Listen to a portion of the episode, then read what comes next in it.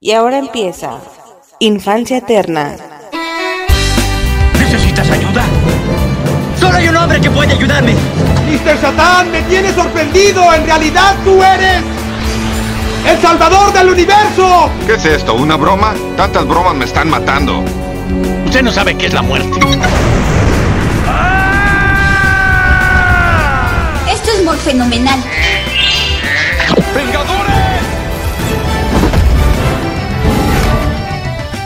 Unidos.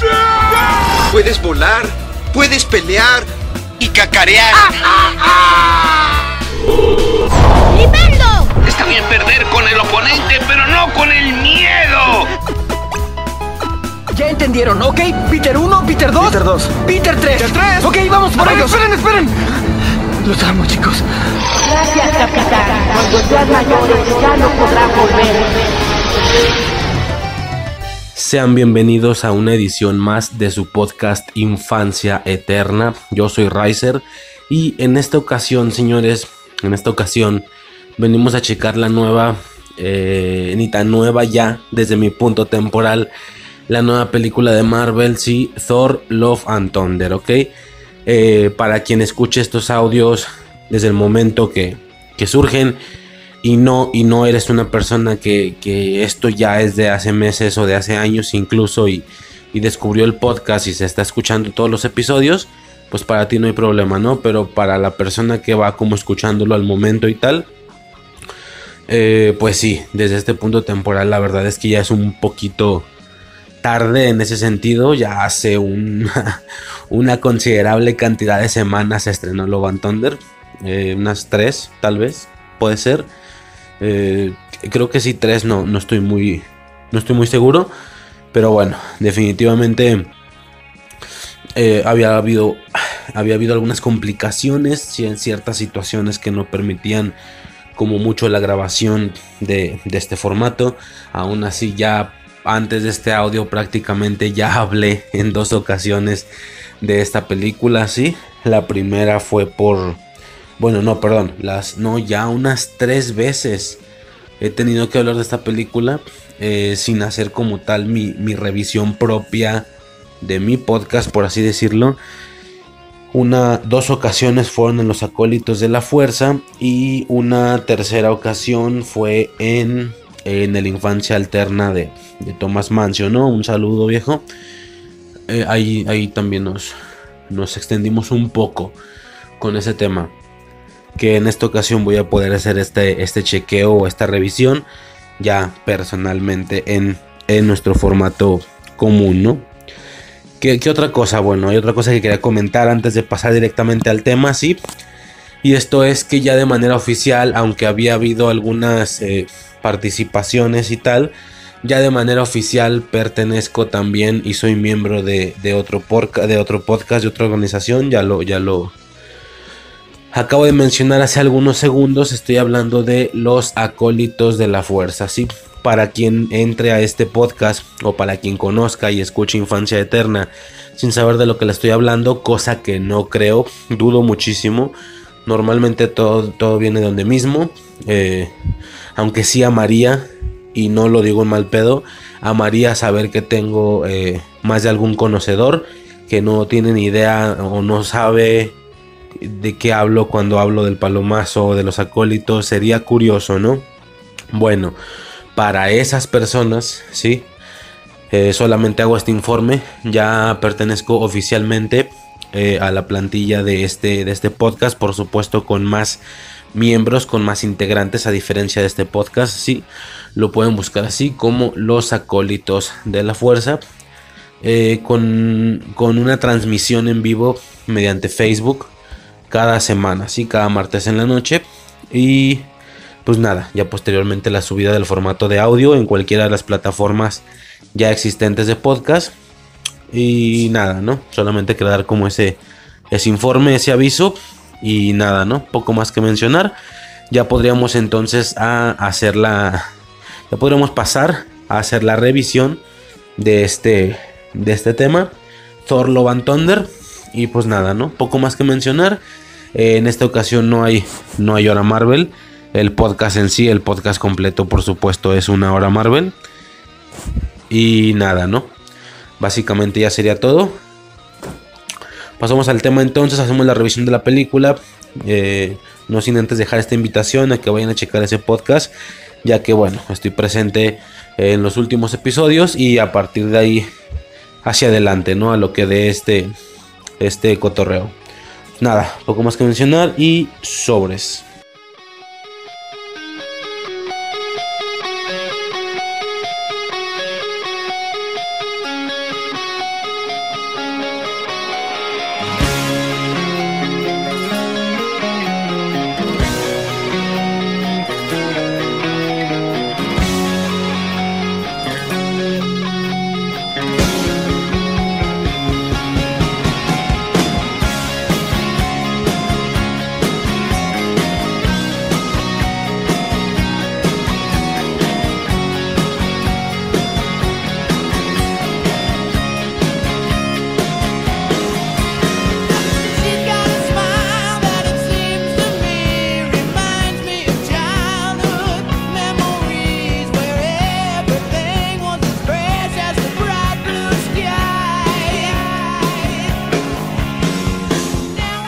Ok, señores, pues ya podemos pasar entonces a la revisión de esta película. No sé ni siquiera por qué separó intro y películas y de todos modos no hay ningún tipo de, de sección intermedia.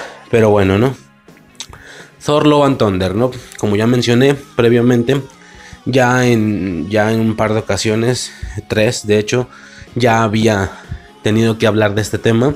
Por supuesto de manera muy, muy limitada por el formato o el tiempo, la manera en la que se estaba abordando pero siendo que aquí es el tema principal, aquí sí me voy a ir completamente largo y tendido, si logra quizá percibirse una especie de tono diferente en mi voz es porque si estoy un poco, un poco, no mucho enfermo, sí, apenas está saliendo de ese rollo, pero por supuesto el tema nasal y todo eso, claro que modifica, sí, eh, la, la tonalidad de la voz, ¿no? Qué sé yo.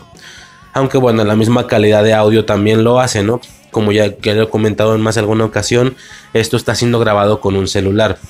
Siendo que cuando yo anteriormente tenía el equipo suficiente, lamentablemente ya no lo tengo, tenía el equipo suficiente para grabar con micrófono, ¿sí? Eh, no muy bueno, por supuesto, pero no dejaba de ser un micrófono. La calidad de audio, el otro estaba checando, güey, sí me, sí me decepcioné un poco. Escuché, creo que el de Chucky, que todavía era con micrófono y fue de, no mames, güey, que qué nítido, qué, perfecto, bueno, es nítido desde imagen, pero qué claro, qué, qué limpio se escucha, ¿no? Y esta madre, pues por alguna razón recibe más los, los ecos, no sé, es un tema extraño, pero bueno, eh, ya que es lo que hay, aún así creo que la calidad del audio sigue siendo, creo yo, infinitamente superior a cientos de podcasts más allá afuera que tienen 10 veces más escuchas que este. Así que evidentemente, de momento ese no es el problema, ¿no? Esto, eso está clarísimo, ¿no?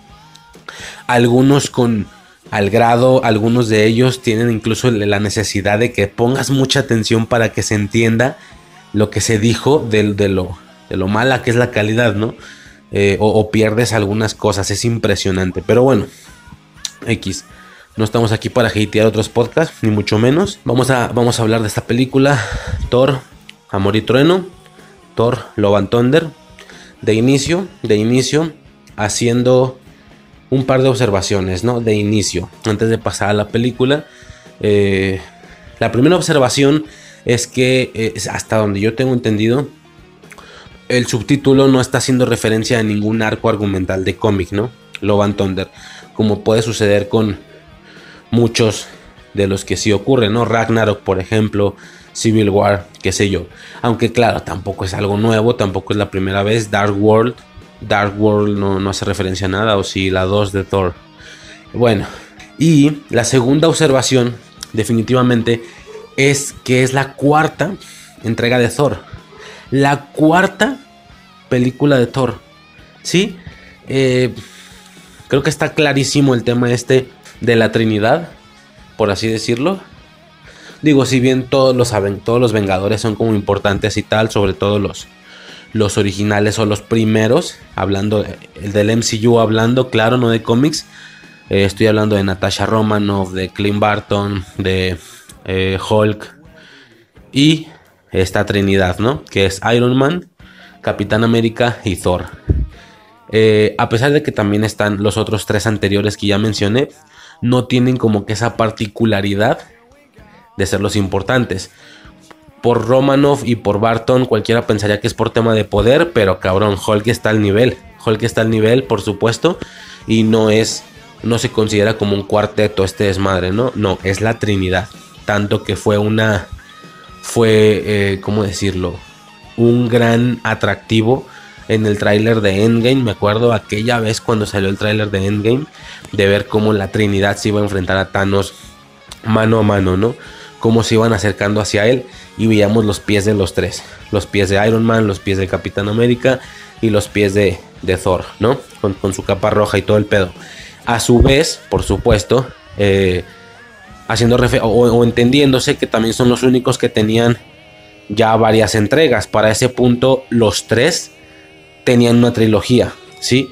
Si, ya, ya hemos dicho, bueno, no una trilogía lineal, no una trilogía que funcione como trilogía, no como las trilogías de superhéroes de los años 2000, de los años 90, como la de Spider-Man de Tobey Maguire, obviamente no. E, intermedio de cada una de ellas, eh, muchísima historia de por medio, tanto que tú no te puedes, eh, si no has visto el MCU, tú no te puedes maratonear Capitán América 1, 2 y 3, porque no, no, tiene ningún tipo de continuidad.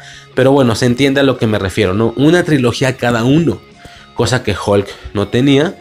Tenía una película y fin del pedo y apariciones. Eh, Romanov y Barton ni siquiera tenían producto. Ahora ya lo tienen, Hawkeye y, Black Widow, ¿no? Justamente ambos. Para nada es de origen, pero bueno, ya hay un logo existente de un producto nada más con su nombre, ¿no? En aquella ocasión no existía. Entonces era como esta trinidad que a su vez cada uno de ellos tiene una trilogía, ¿no? Es como lo destacable. Pero curiosamente Thor es el único que trasciende de estos tres. Curiosamente, eh, Endgame le dio final al Capitán América y a Iron Man, sí, de una o de otra manera, ocasionando que Thor quedara vivo. Por supuesto, creo que todo el mundo pensamos este vato ya está por morirse, ¿no? Evidentemente. O sea, no, no puede durar mucho más. Similar a Banner y demás, ¿no? O sea, esto le da paso a las nuevas generaciones, por así decirlo, ¿no? Que esto ya está a, los suficientes años, digo, con respecto al molde o al promedio que, Hollywood acostumbraba de cada ciertos años remakear, ¿sí? Eh, hacer remakes o reboots de franquicias. Esto ya está al punto temporal de poder eh, hacer remake cabrón, desde el 2008. Esto ya fue hace 14 años, hablando de Iron Man 1. Pero no, seguimos en la misma continuidad, en la misma línea, por así decirlo. Y no tienen para cuándo acabar, ¿no? Es curioso. Por ahí pone, ¿no? Cuando rebooten el MCU. Puta, pues cuando, cabrón. Técnicamente el MCU tiene que acabarse. Y todavía sentir que nos, que nos aventamos varios años sin MCU. Unos 7 de perdido, ¿no? Para que allá en, allá en algún momento del futuro rebotean y empiecen con Iron Man 1 otra vez y, y empiecen a hacer otro tipo de MCU diferente. O no sé si eso realmente llega a suceder. Yo creo que en algún momento tiene que ocurrir. Una vez que esto acabe, no sé cuándo vaya a acabar, no tiene para cuándo. Justamente el audio que sigue de este será el audio de la Comic Con. También un poco atrasado, pero bueno, vamos a checar la, todo lo que se dijo en la Comic Con. Y pues bueno, esto nos deja más que claro que estos señores no tienen para cuándo acabar. Entonces, una vez terminado el MCU, una vez terminado, no sé, o sea, sí me imagino que al ser un producto que va a quedar en la historia como algo que ocasionó o que generó eh, algo que nadie había provocado, ¿sí? Una línea o un mismo universo con decenas de películas pertenecientes a un mismo universo ¿sí? Cuando se acabe, no sé cuántas serán, 40, 50, qué sé yo, cabrón. Eh, más las series, todo ese desmadre, güey. Yo me imagino que en alguna ocasión deben de rebotearlo, ¿no? Allá por el año 2070 o qué sé yo, no, hasta tengo 2050, no sé, güey. Pero bueno, el caso, güey, me estaba desviando. Eh, es el único que trasciende. Que trasciende. Eh, tengo que aclarar, voy full spoilers desde el inicio. Voy full spoilers. Por suerte ya pasó el tiempo suficiente. No estoy haciendo este podcast tres días después del estreno, así que creo que ya no hay ningún problema, ¿no? Y si sí lo hay, pues aclaro, ¿no? Que es, que es full spoilers. Bajo advertencia, no hay engaño. Eh, Thor no muere, ni mucho menos. Cuando salió el logo de Love and Thunder, yo pensaba, güey, Thor aquí se muere. Thor aquí se muere y deja a su, a su, a su predecesor, iba a a, su, no, sí, no, si es predecesor. Bueno, a su, a su siguiente, ¿no? Por así decirlo. Deja a su siguiente. Eh, pues no, güey. Digo, sí, hay un siguiente. Hay un par, de hecho. Hay un par de, de adeptos más para la formación de Young Avengers. Que ese pedo se está haciendo gigantesco. Y, no fue anunciado ningún logo. Eh, es raro, pero está claro que vamos para allá. Vamos para diferentes direcciones, ¿no? Vamos para el tema multiversal. Vamos para el tema eh, de los cuatro fantásticos de los X-Men. Pero vamos para Secret Wars, obviamente. Pero, pero queda raro que no se dice nada de Young Avengers cuando queda clarísimo que va para allá. Casi cada producto existente ha dejado algún, este, ahora sí que algún aprendiz más joven con una temática similar a un héroe ya existente, ¿no? Para generar los jóvenes vengadores. O qué sé yo. Es curioso. Sumamente curioso, pero bueno. Eh, esta deja un par. Ya en un, en un a continuación lo, comentamos, pero bueno, eh, es curioso, ¿no? Es sumamente curioso. Y es el único que trasciende, o es el único que tiene, es el único que tiene su cuarta entrega. Protagonizada por él mismo. Ya sabemos que va a haber también un Capitán América 4. Por así decirlo, por asignarle un número. Evidentemente no se va a llamar así. Así como esta no se llama. Eh, me explico, ¿no? Nada más Iron Man tuvo números. Pero pues no va a ser con el Cap. Eh, obviamente se, refiere, eso creemos, ¿verdad? A ver qué pasa también en su momento, pero claro que hace alusión o se refiere a Sam Wilson, ¿no? Al final no deja de ser un predecesor. Es como si sacan, por alguna razón que no lo dudo, yo creo que se lo están guardando para un futuro muy futuro, una película que se vuelva a llamar Iron Man, ¿sí? Una película que se vuelva a llamar Iron Man, que sería Iron Man 4 si eso llega a pasar, de inicio la revelación del logo después de tener años de no ver ninguna película de Iron Man, eh, de inicio va a ser un putazo. De inicio va a ser un putazazo, güey. La gente se va a volver loca con el logo. Pero si esto llega a suceder, aún así, nos estaremos refiriendo a un caso muy similar al de Capitán América 4. Es decir, si hay un Iron Man 4 en el futuro, obviamente estará enfocada en alguien más haciendo el papel de Iron Man, ¿no? Algún aprendiz, algún siguiente, ¿no? Algún eh, sidekick, qué sé yo. Eh, no sé, puede ser cualquiera, ¿no? Su hija, eh, el mocoso este del de Iron Man 3, qué sé yo, ¿no? Hay, muchas posibilidades de quién, quiénes van a ser los, los, los siguientes o los aprendices, los que tomarán el manto de Iron Man, ¿no? Si llega a suceder, será un caso muy similar del Capitán América, pero aquí no. Aquí vuelve a ser interpretada por Thor, ¿sí? Y quedó el vato súper, súper activo y súper funcionando, ¿eh? Esto es curiosísimo. Que, que haya sido el único de los tres que trascendió tan de esta manera. Eso es muy interesante, pero bueno. Cuarta película de Thor. Eso por ese lado, ¿no? Eh, Amor y Trueno ya podemos pasar directamente a revisar como algunos sucesos o algunas cosas que me llamaron la atención. De nuevo, como muchas veces digo, este audio apunta para no estar encabronadamente gigantesco, ni mucho menos. Apunta para hacer un audio corto, aunque bueno, a veces termino diciendo eso y luego el audio, yo digo que el audio va a durar una hora veinte máximo y termina durando tres horas, ¿no? Pero bueno, a ver qué pasa desde este punto temporal. Obvio no sé cuánto va a durar el audio. Eh, Tú que estás escuchando esto, pues ya sabes cuánto dura, ¿no? Total. Entramos directamente a, esta revelación o al desarrollo inicial, al origen, a la motivación del el villano de la película, ¿sí? Que es Gore, el carnicero de dioses, ¿sí? Interpretado por, por Christian Bale. Curioso, sumamente curioso que un actor que ya ha dado el ancho de ser y de poder llenar los pantalones de uno de los héroes de primera preferencia, de primera necesidad del mundo de DC, y estoy hablando de Batman, un actor que, que da el ancho de ser uno de los héroes principales de una empresa, es utilizado para un villano temporal de una sola película por otra, ¿sí? Quien fue Batman para DC es un villano de una sola película para Marvel. Esto de inicio llama mucho la atención.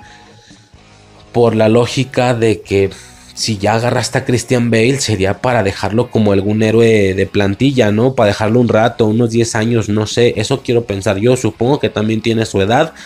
No estoy diciendo que fue Marvel el que tomó esta decisión, a lo mejor Marvel, si por él fuera, lo agarra de esa manera. Y él dijo, no, no, no, yo no quiero entrar, o si entro es para una película, para hacer una buena interpretación, para pasarme de verga para casi ganarme el Oscar. Bueno, no, porque es una película de superhéroes, pero casi. Ah, bueno, si es la única manera en la que entras, pues cáele. La verdad no sé cómo ya ha estado la negociación, solo que sí llama la atención, ¿no? Es como si agarraras a una de las caras más importantes del mundo de DC y tú lo usas para una sola película. Un Henry Cavill, por ejemplo, eh, sería curioso, sería extraño, de hecho ya más adelante hablaremos de eso también. Pero es extraño, ¿no? Eh, bueno, nada, ¿no? Christian Bale como Gore, el carnicero de dioses. Vemos toda esta escena de desarrollo para el personaje, para las motivaciones que va a tener durante la película. Eh, un, momento, antes de pasar a esto, quería como hacer el, el estipulado general de si la película me gustó o no me gustó, ¿sí? Que esa parte más superficial, sin enfocarnos tanto a la trama, justamente es de lo que ya me ha tocado hablar en tres ocasiones, ¿no? Porque este, este tema está particularmente dividido, ¿sí? O, les gustó mucho o les cagó, ¿no? Curiosamente. Por el tema de la comedia y todo eso, mire, ya lo había comentado, pero pues al final siendo este el audio específicamente dedicado a este tema, creo que tengo que mencionarlo, ¿no? Y lo que tengo que mencionar pues simplemente es que a mí sí me gustó la película. A ver, eh, no esperaba otra cosa. También ese es el punto. No sé si cuando se anunció Thor Love Thunder la gente verdaderamente esperaba otra cosa. Sobre todo después de lo que ocurrió con Ragnarok, ¿ok? Ragnarok, que era una película que el subtítulo te dejaba entrever más o menos de qué se iba a tratar. Eh, obviamente hablando de los que entendieran y supieran de cómics, sabían para dónde iba el pedo. Es básicamente el fin de tanto del tema nórdico de Asgard y de, del tema este nórdico vikingo en general. Como también un evento de, de Marvel Comics, ¿no? El Ragnarok a grandes rasgos es el fin del mundo, ¿no? Por así decirlo. Una situación muy específica ahí con una serpiente y no sé qué. Bueno, en su momento, cuando se iban desvelando los logos, en esta ya clásica revelación de logos de línea temporal que tanto le encanta hacer a Kevin Feige y que también creo que nos encanta a muchos, no a todos, ya me quedó claro, pero a muchos, ¿no? A muchos nos gusta. Eh, en su momento se mostró Thor Ragnarok, ¿no? En automático esto voló cabezas. No me queda claro si qué fue primero, la revelación del logo de, Ragnarok o eh, la era de Ultron, la película de no, no me acuerdo, porque la realidad es que todos, bueno, no sé si todos, otra vez, pero muchos creímos que en Ultron, en la era de Ultron, lo que hicieron fue ticiarnos Ragnarok, ¿sí? Que nos pusieron un pequeño teaser. Y estoy hablando de la visión que la bruja escarlata le hace tener eh, a Thor, ¿sí? Esta parte donde lo hechiza, de hecho lo usan de broma, eh, de que güey, ustedes son insignificantes, yo que soy un dios, a mí una mujer jamás podría lograr meterse en mi cabeza. Madres, ya empezó la visión, ¿no? Y la visión tenía una estética particular. Era una estética oscura. ¿Sí? Es, es, como si tú inyectaras mucha oscuridad y mucho color dorado a la estética de la visión. En automático todos supusimos, güey, este pedacito es todo Ragnarok. Este pedacito, ¿sí? Esa va a ser la estética, un rollo muy oscuro, un rollo, pues es el fin del mundo, cabrón.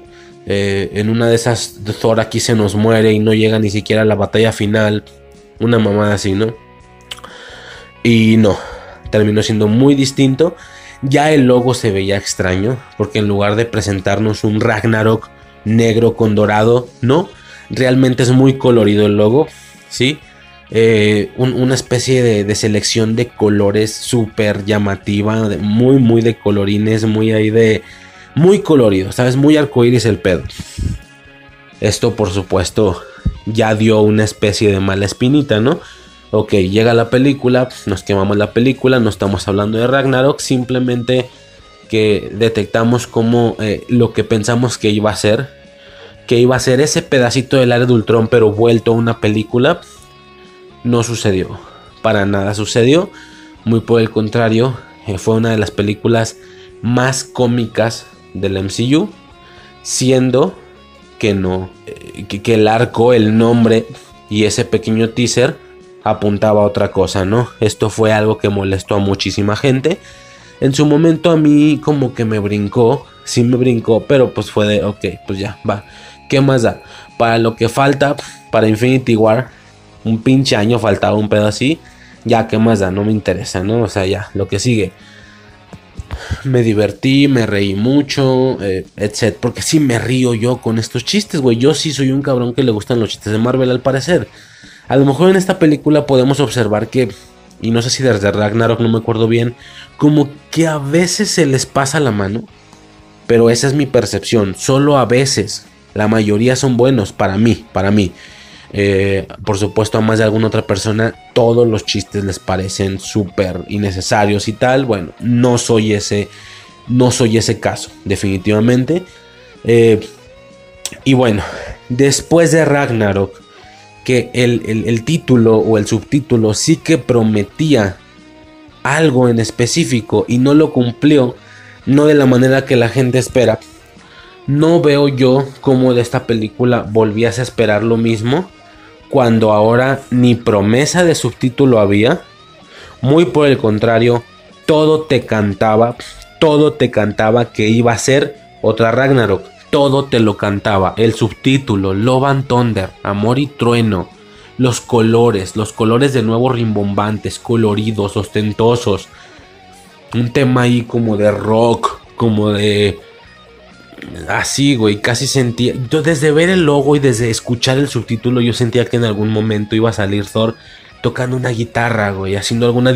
¿Sabes? O sea, haciendo alguna referencia a este guitarrista vikingo eléctrico así como tantas veces se ha representado a Thor también como un guitarrista, ¿sabes? Rollo Van Halen de las chicas superpoderosas o de Dexter. Yo dije, oye, en una de esas regresa la referencia a un pedo así, ¿no? O sea, ya, ya sabíamos a qué iba. No sé qué esperaba ver la gente. Esperaba ver una Winter Soldier, pero de Thor nunca ha pasado, cabrón. ¿Por qué lo esperabas, no? ¿Qué recibimos? Justamente lo que suponíamos. Muy por el contrario, para quien ya esperara lo que claramente se venía. Incluso hasta fuimos premiados o fuimos recompensados con pequeñas escenitas y pequeños detalles más oscuros de lo que yo pensé que vendrían en la película. Por ejemplo, todo lo que tenga que ver con Gore, la actuación de este cabrón, la manera tan creepy de la, en la que se porta, güey. Este cabrón sí genera terror. A veces es muy terrorífica la película y es como, chingate esa, güey. órale, o sea, hasta impresionó para quien esperara lo que evidentemente se venía, ¿no? Eso por ese lado, ¿no? Tomás Mancio en su infancia alterna me hacía la aclaración o me, preguntaba más bien, no, no, no la aclaración, me preguntaba, ¿cómo ves tú de que traten a Thor así? ¿Cómo, cómo lo están tratando?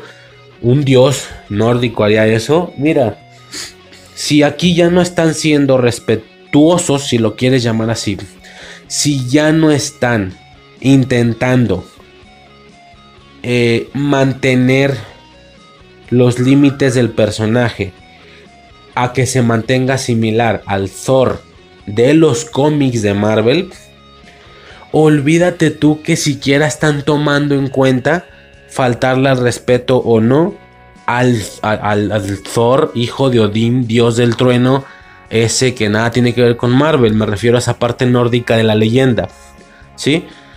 Si ya no están intentando cuidar al personaje de que no se salga de ciertos límites de un Thor Marvel Comics, mucho menos les preocupa ya ver qué pedo con un Thor, hijo de Odín, dios del trueno, leyenda nórdica vikinga. Por supuesto que no. Este es un Thor diferente. Vaya, no es ni el de Marvel Comics que es en el que está basado. Este es el Thor de Chris, de, Chris Hemsworth. Claramente, ¿no? Los, los, antecedentes ahí están. Taika Waititi es muy, está muy cómodo haciendo comedia. El mismo Chris Hemsworth está muy cómodo haciendo comedia. A él le encanta hacer este pedo.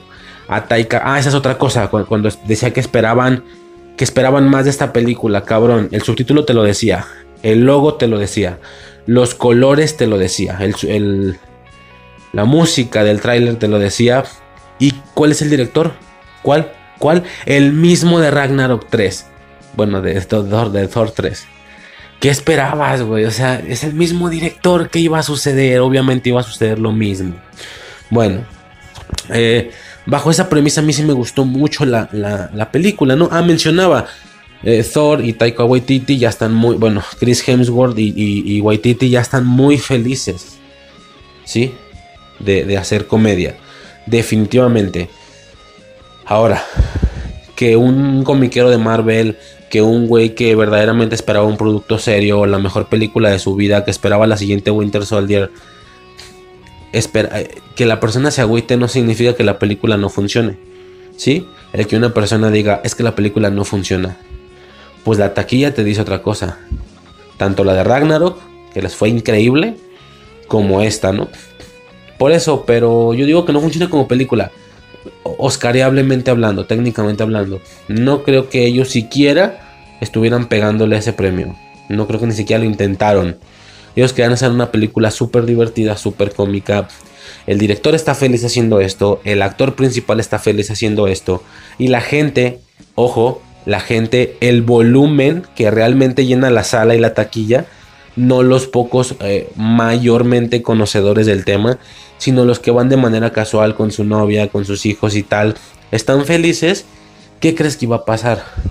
¿Que ibas a cambiar la fórmula por una minoría cuando realmente la mayoría estaba feliz? Obviamente no. Obviamente no, eso no iba a suceder ni de cerca. Así que, pues ahí está la respuesta, ¿no? Thor Love. Claramente es lo que se venía como ya dije, si ya esperabas y sabías esperar lo que se venía, o no, pues es que yo no lo espero, entonces no lo quiero, pues no la veas y ya, puños, no la veas. Eh, si ya sabías lo que esperabas, si, si entendías lo que se venía, como digo, hasta hubo un par de, de ahora sí que de, de sorpresas, ¿no? Con el tema de Gore y todo ese rollo. Y como siempre digo, también yo me he cansado en este podcast de hablar de eso. No es que sea Marvelita, sino que yo soy fan de los grandes eventos del MCU. Los grandes eventos nada más. Todo lo demás es detalles necesarios para una posterior ejecución. Una ejecución final, ¿sí?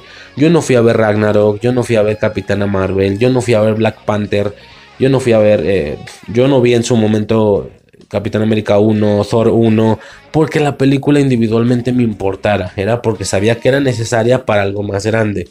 Me curtí, disfruté, sobre todo aprendí.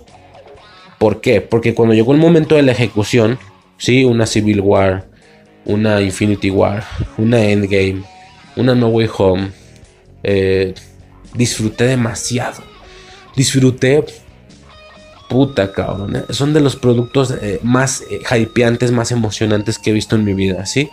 Me, atrevo a decir que el MCU es uno de mis pilares friki. Es una de, las cuatro o cinco cosas que más me gusta en toda la vida de la humanidad, de la historia.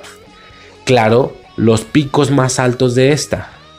Y no los picos más altos de películas mejores hechas técnicamente, sino estoy hablando de de emoción, de, de, hype, de junta de héroes, de que sea todo un macroevento.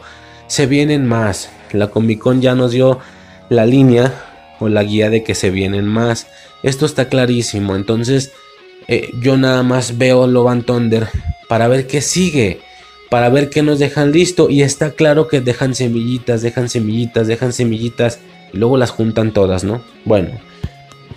Mucho como situación general inicial, creo yo. Ya podemos pasar entonces, como mencionaba, a, la película. Eh, lo siento, me desvié demasiado. Eh, el tema de Gory y su hija, ¿no? Su hija muere, ok, mal pedo. Eh, aquí aparece una especie de dios hawaiano. Dan, a ver, podrá ser una raza alien nada más y ya, pero no, se entiende que es un dios, ¿no? No me queda muy claro todavía la división de qué te hace un dios y qué no te hace un dios. Pero al parecer esto es, es un dios. Incluso lo intentan dejar claro con, con este tamaño más grande. A ver, cualquier raza alienígena tiene un tamaño mayor al de un humano. Cualquiera. Ahí tenemos a un Ronan. ¿Ronan se llama? ¿Cómo se llama? Ronan, el acusador de los guardianes. Eh, pues el mismo Hulk convertido y ni siquiera es un alien. Eh, Thanos es un alien y es más grande. Pero bueno, el que hagan esta alusión de que la persona no es monstruosamente más grande, sino que es un ser humano como tú o como yo, pero más grande, ¿sabes?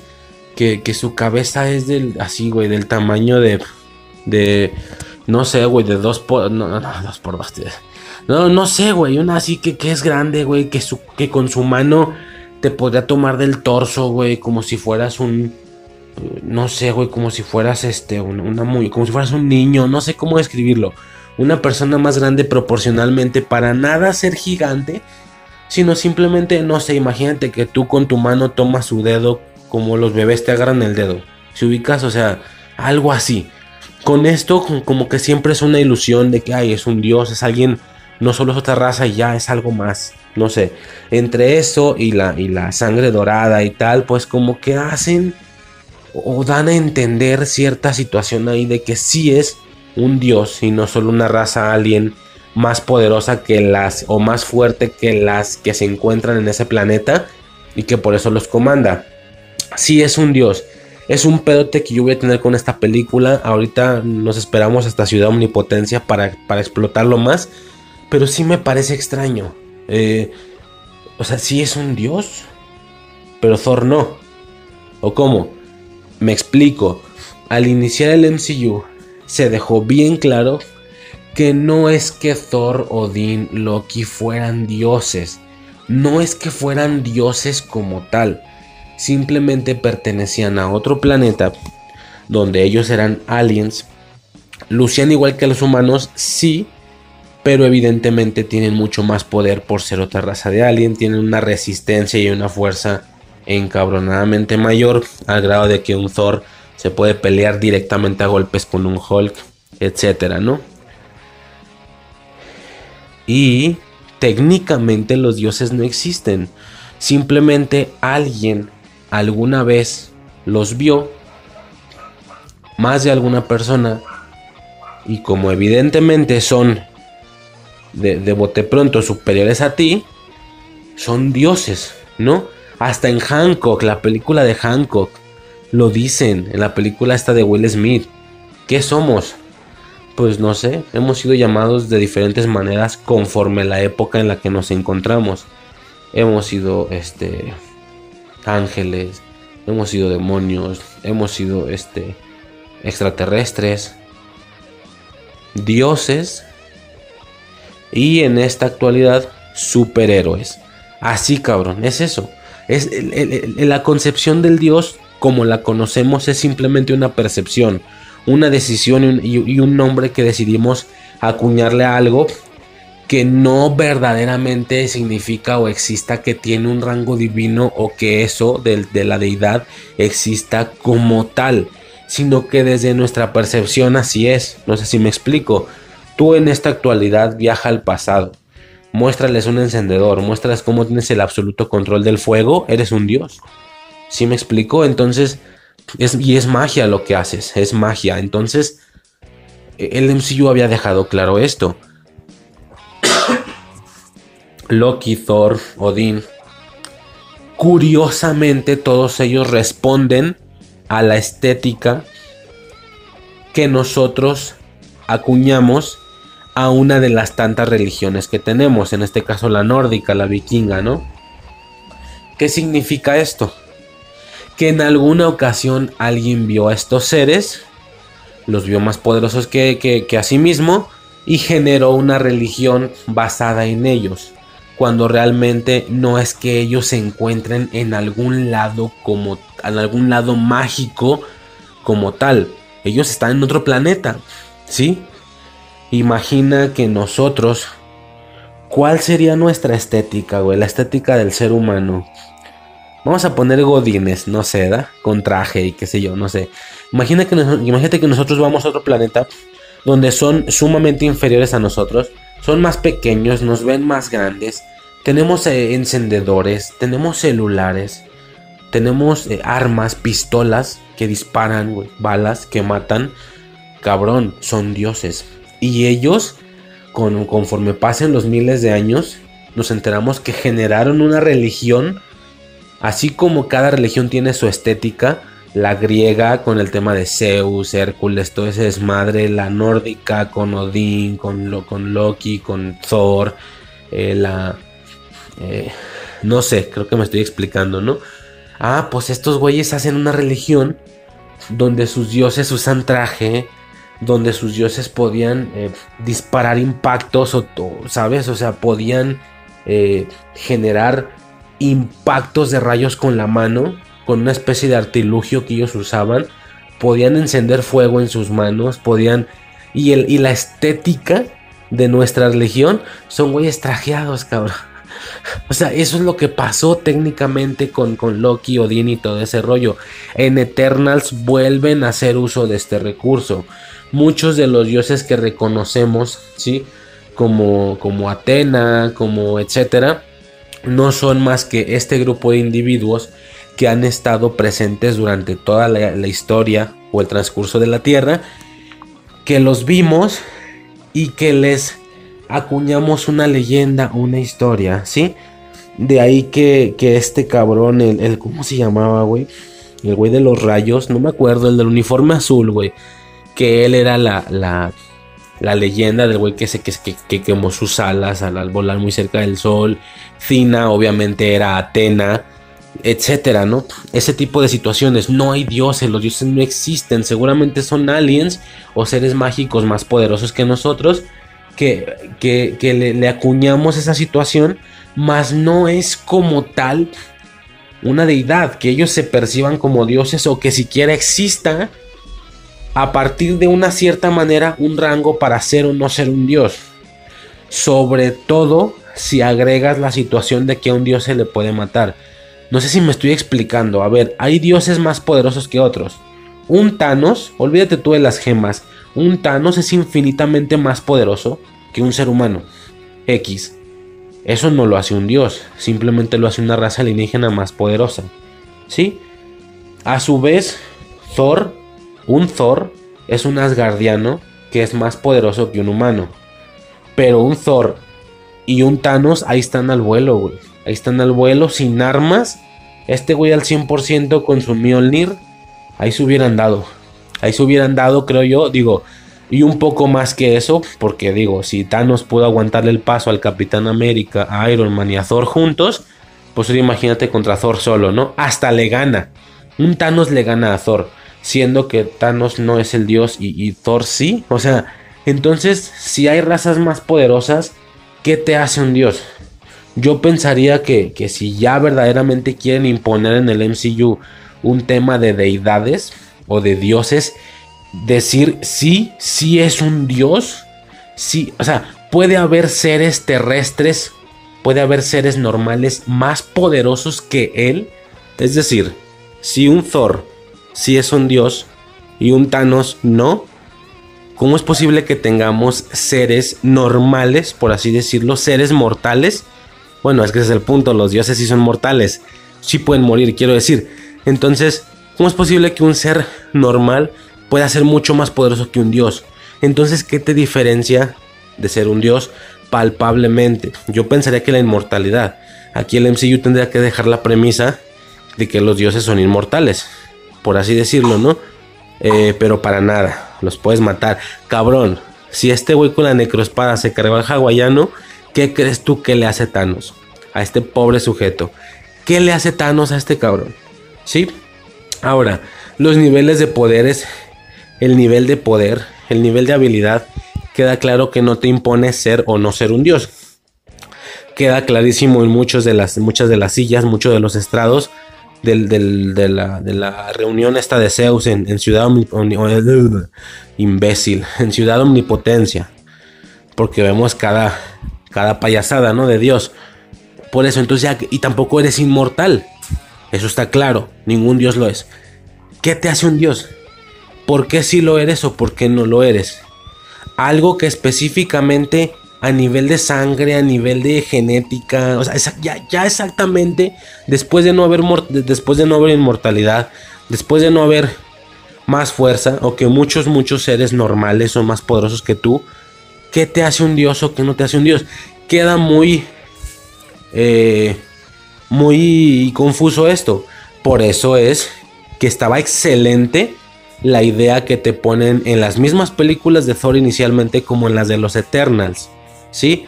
Que te digan, hey, no son dioses, güey. Creímos y eso supusimos que eran. O sea, ni siquiera existen los dioses como tal. Nosotros le dimos esta connotación porque son superiores a nosotros desde nuestra perspectiva. Cabrón, si Thanos algún día llega a la Tierra usando sus pinches tres gemas del infinito, es un dios, se vuelve un dios, ¿no? Y entenderíamos como estética y como una religión el tema de seres morados más grandes con luces de colores en sus manos haciendo cosas. No sé si me explico.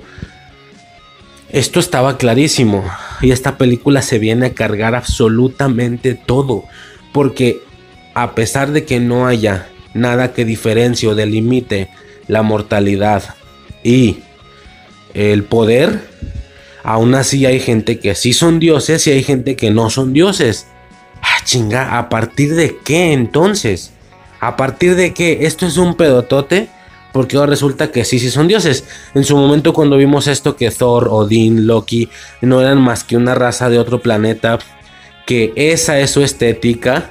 La, uno puede decir, ah, chinga, tienen justamente la estética de una etapa temporal nuestra. No, no, no. Es nuestra etapa temporal la que le copió a ellos. Su estética es vikinga, por así decirlo. O como ya la conocemos nosotros. Alguien los vio. Se generó una religión alrededor de la estética de esos güeyes. Tanto que hay una etapa temporal de vikingos con estos barcos, con estos cascos de cuernos, porque estaban intentando ser como sus dioses. O en este caso, estaban intentando ser como una raza alienígena específica de un planeta en específico, con una estética y unas costumbres en específico. Y que nada de lo que hacen es magia como tal, sino que es tecnología. Incluso así empezó al inicio es tecnología que no entendemos, el tema del Mjolnir y todo. Lo vemos como magia, pero no deja de ser tecnología que no entendemos. Así como ir a un planeta poco civilizado y mostrarles fuego. Mira, todavía no importa que sí sea magia o no. Eh, un Shang-Chi usa magia, ¿no? Digo que también es otra cosa, que los anillos podrían, los anillos de Shang-Chi podrían ser tecnología o podrían ser magia. Bueno, independientemente de eso, pon tú que magia sí hay. Doctor Strange usa magia no es tecnología que no entendemos, es magia. Pero eso no es un dios. Entonces, yo olvídate tú que si la, toda la mitología de Thor usa o no usa magia.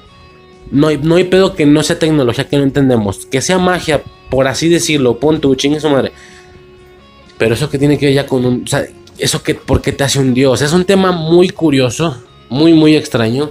Que a mí me brinca muchísimo, ¿no? Digo, sí mencioné que, ahorita más adelante en Ciudad Omnipotencia hablábamos de eso, ya valió verga, ya me lo vente todo aquí. Está extraño, güey, está extraño. El carnicero de dioses está matando dioses. Por eso, y, que, y según tú, ¿qué los hace dioses? O sea, y sí, muchos de los dioses son nuestras estéticas o lo que nosotros entendemos como dioses. Yo me metí mucho en esto en Moon Knight. Porque Moon Knight aquí aparentemente sí son dioses. ¿Sí? Los dioses de la Tierra. Cada planeta debería tener sus dioses. Pero, ¿qué te diferencia de ser un dios que no estás espacialmente hablando, no estás en espacio y tiempo en algún lugar, no es que estés en otro planeta, estás en otra especie de plano, ¿sí? Tanto que así había una especie de cielo egipcio, vamos a llamarle así, cielo egipcio con esta arca, con la hipopótamo, los avatares, los dioses, ¿no? La vieja cocodrilo, Honsu. A ver, entonces ya no entendí. Con todo lo que nos explicaron en Thor, Honsu eh, es un alien de otro planeta que, que, que percibimos como un dios. Ah, no, aquí sí es un dios. Porque si hay un cielo egipcio, si hay otros planos egipcios. En Black Panther nos mostraron lo mismo, nos mostraron este que sí hay como tal una vida después de la muerte con específicamente un dios pantera y no sé qué. Eh, ok. Y ahora de la nada, ¡pum! Todo es canon. Si son dioses, se conocen como dioses. Aunque no estén en otro plano. ¿Me estás diciendo que Thor es tan dios como, Homs, como Honsu? Thor, Zeus, son tan dioses como Honsu. Chinga. O sea, no entendí porque Honsu no está en otro planeta. No se mueve espacialmente hablando. E, está en otro plano. no, güey, yo ya no entendí el tema de los dioses aquí. Estoy súper confundido, güey, la verdad. Porque yo ya no me queda claro que es un dios y que no es un dios. Cuando en Thor y en Eternals nos hayan dejado clarísimo este tema. Es más, ahí te va una pendejada, la tiro de una vez. Tenía que decirlo hasta Ciudad Omnipotencia. Ciudad Omnipotencia tenía que ser el área más grande de este podcast, casi casi. Chingue su madre, lo digo de una vez. En algún punto de Ciudad Omnipotencia vemos a Atena. ¿Ok? A Atena. A ver. A ver. ¿Qué no? Alguien vio a Cina de los Eternals, Tena, se, escribe Tena, alguien vio a Atena, Tina, y le impuso una deidad, le impuso que era una diosa y de ahí se creó, se modificó el nombre y en lugar de Tina es Atina, o sea, en lugar de Tena es Atena. Entonces existe Tina de los Eternals que alguien vio y que creó Atena, pero también existe Atena. ¿de qué me estás hablando? ¿Captas la falla? No, no es posible que haya una Atena en Ciudad Omnipotencia porque Atena es creada a partir de lo que la gente creyó o inventó cuando vio a Tina, la, la, eterna. Sí me estoy explicando, güey, ¿por? No queda claro ese pedo, güey, no entiendo, porque es Atena, está confirmado, es Atena, una de las viejas que, de los tantos dioses, pues, que están en, en omnipotencia. Rarísimo, rarísimo este cotorreo. Yo no, no entiendo. Yo no entiendo. Pero bueno, ¿qué otra cosa? Eh, ya, pasamos toda esa secuencia. Vemos a los guardianes, muy poco, pero los vimos. Eh, esta es otra cosa rara porque se supone... A ver, hay un arco de cómic, hay un cómic, no sé, algo de cómics, donde en alguna ocasión Thor se vuelve parte de los guardianes, por así decirlo pero no puede simplemente ser un integrante de los Guardianes de la Galaxia y ya. Y que se siga, llamando Guardianes de la Galaxia. Este cabrón cambia tanto la tendencia. Este cabrón es tan importante que hace que su misma participación cambie por completo el, texto o el, vaya, un, un, nombre de un grupo, ¿no? Y como es similar, tanto en inglés como en español, en lugar de Guardians of the Galaxy, iba a ser eh, o, cambia el nombre a Asgardians of the Galaxy, ¿sí? En lugar de Guardianes de la Galaxia, Asgardianos de la Galaxia, ¿no? Se supone, por así decirlo. Cosa curiosa, porque ninguno es Asgardiano, nada más Thor, ¿no? Pero bueno, en su momento, cuando al final de Endgame quedan juntos, porque Thor se va con ellos, por supuesto los comiqueros, o sea, ni siquiera en una última y final película aparentemente se dejaba de generar referencias. Aún en una última y final película se dejaba entrever que ya después, porque los comiqueros obviamente empiezan como a hallar los hilos, ¿no? ¿Y qué pasa si Thor se junta con los guardianes? Estos güeyes dijeron Asgardians of the Galaxy. Va a haber una película que se llame Asgardians of the Galaxy, ¿no? Que va a ser no va a ser Guardianes de la Galaxia volumen 3. Va a ser más bien una especie de Thor 4. ¿No? O que ese fuera el subtítulo. A lo mejor no podía ser el nombre. Podía ser de todo, ¿no? O sea, podía ser la Thor 4, pero al mismo tiempo el volumen 3 de los Guardianes de la Galaxia, que hasta ese momento se llamaba así, y a lo mejor luego les cambiaban el nombre a Asgardians of the Galaxy, ¿no? Total que esto se vio súper cantado, mucha gente lo esperó. Bueno, como tal no sucedió esta, unión si iba, íbamos a tener ambas entregas, tanto la Thor 4 como Guardianes de la Galaxia 3. Ok, va, pues dale. Eh, a pesar de que aquí salían los guardianes. Si todo el mundo fue de. Por eso, entonces aquí salen los guardianes. y en Guardianes sale Thor o cómo. Pero pues no, ya se separaron. Eh, duraron de hecho muy poco. Sí, tuvimos un inicio con los Guardianes y tal. Los usaron para el tráiler, todo muy bonito. Pero pues no, rapidito se van, ¿no? Aquí es donde digo que aunque la película y la comedia de la película sí me estaba agradando muchísimo. Hay, hay partes donde se pone donde se pone rara, güey, donde tal vez siento que se les pasó la mano. La pinche escenita esta del inicio donde vienen dos como vehículos acá, vehículos parecidos a los de Star Wars. Las motos estas en las que corrían aquí, no sé qué chingados era esa madre. Los los pots, ¿no? Se llaman pots, algo así. Vienen dos hacia él y este cabrón pega un brinquillo. Sostiene cada nave con sus dos piernas, obviamente dando a entender que tiene una flexibilidad súper cabrona, así de... ¿Me explico? Eh, ya sabes, ¿no? Como cuando te bajas hasta abajo, cuando te bajas hasta abajo. Bueno, cuando te bajas por completo y quedas así plano, ¿no? Con tus piernas plano, plano en el piso. Y aparte tira el gritillo, ¿no? De, ah, no, no, no lo voy a hacer, no mames. Pega un gritillo como de artes marciales a lo Bruce Lee. Ahí sí fue donde, a ver, espérame. Una cosa es que yo estoy viendo una película de Marvel, aún una con muchos chistes al estilo Marvel Studios, que hasta películas poderosas como Endgame, Infinity War los tienen, ¿sí? Pero esto ya es como si, terco, yo siempre digo lo mismo, esto ya es como si alguien haya hecho una película de parodia de estas. En los 2000 esto fue muy usado. Que de, que de una película seria se hicieron una parodia, ¿no? Empezaron las de Scary Movie. Y luego una loca película épica. Y luego una película de... Otra película de superhéroes. No es otra película de terror. Así. Siento que si eso funcionara en la actualidad, cuando la verdad es que no, creo que la mejor manera en la que pueden hacer algo así, metacine y todo ese rollo, tendría que ser, ya lo había dicho, una serie de Deathpool cada tres años. Creo que todo el mundo con eso estaría feliz. Cada tres, cuatro años, ¿no? Que englobe como todo lo que ha pasado en ese rato, se burla de ello, lo mencione y, y fin del pedo, ¿no? Eh, yo pienso, ¿no? Pero no, actualmente no existe nada así. Qué bueno, yo detestaba este tipo de películas. Eh, algo así. Como si, no, digo, en, hay, una película que se llama una, loca película de superhéroes, donde el superhéroe es como si fuera Spider-Man, pero es verde y es Drake Bell. Y hay, y hay escenas casi calcadas de los X-Men, pero graciosas, por ejemplo, ¿no? La parte esta donde, donde Misty le dice a Wolverine que puede ser quien ella, quien él quiera como diciendo, métemela y yo me porto o me luzco como tú quieras. Puedo ser Jean Grey, cabrón, si quieres. Vas a sentir que te chingas a Jean Grey, ¿no? Hacen algo así, pero este güey pide una vieja gorda, y que era lo que le gusta. Algo así. Esto fue lo que sentí al ver esto. Como si de alguna manera existiera o estuvieran haciendo parodias.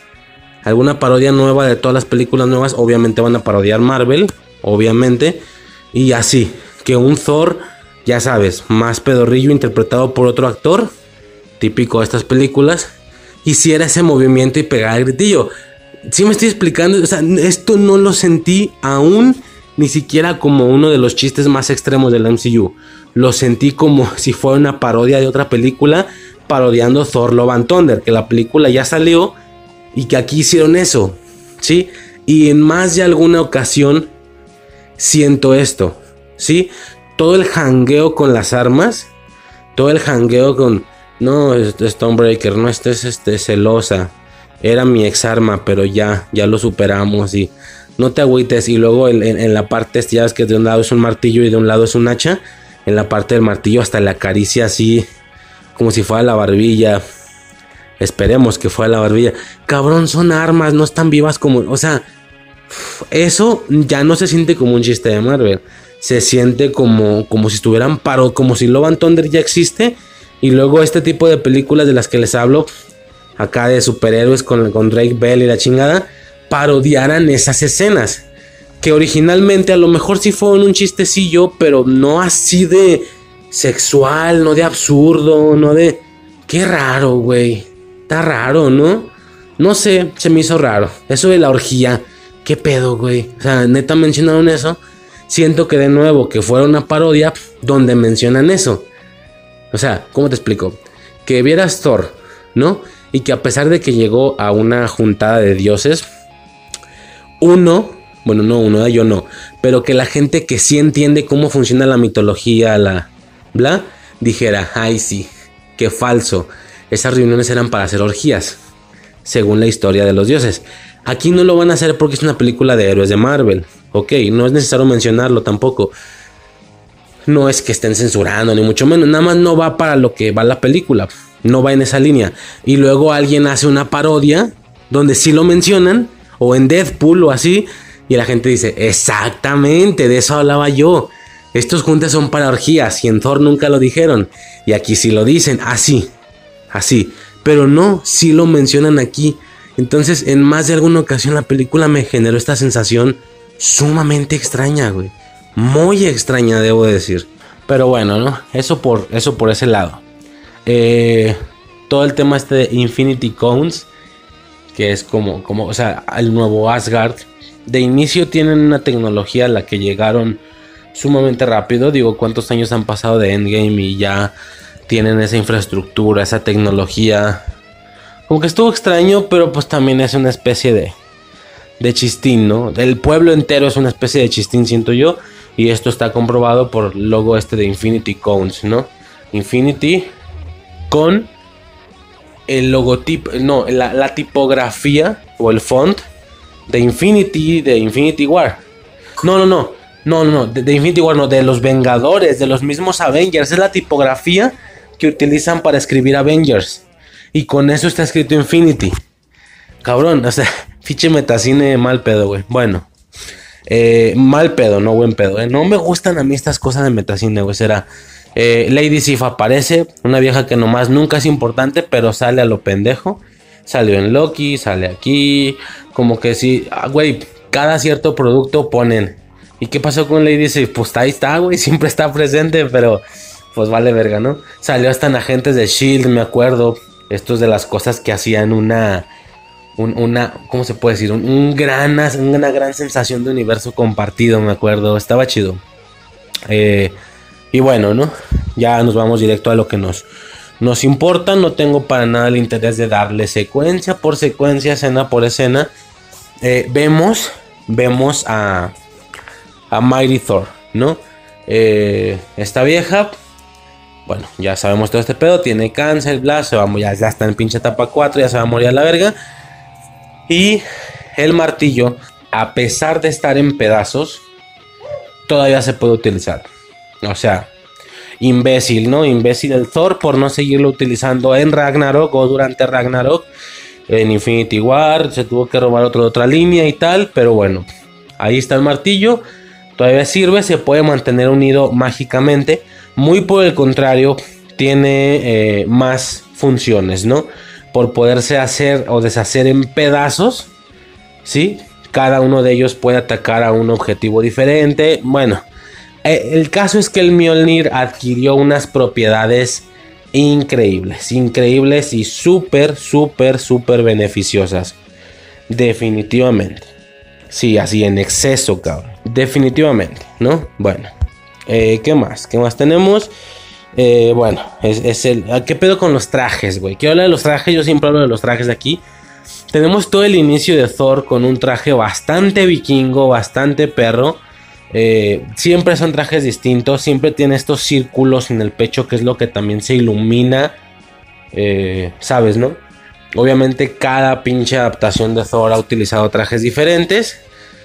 creo que en el tráiler se habló mucho, bueno, no hablé yo del tráiler, pero se habla mucho de eso, de cuando, cuando este güey, el de piedra, me vale verga cómo se llama. No sabes cómo me vale verga ese personaje, güey. Es de lo que, es lo que más me vale verga en todo el MCU, yo creo, güey. El pinche personaje ese de piedra. Cuando está contando la historia de cómo Thor fue creciendo y la chingada, hay una etapa temporal, por así decirlo, hay una edad donde Thor trae tal cual el pinche traje comiquero, ¿no?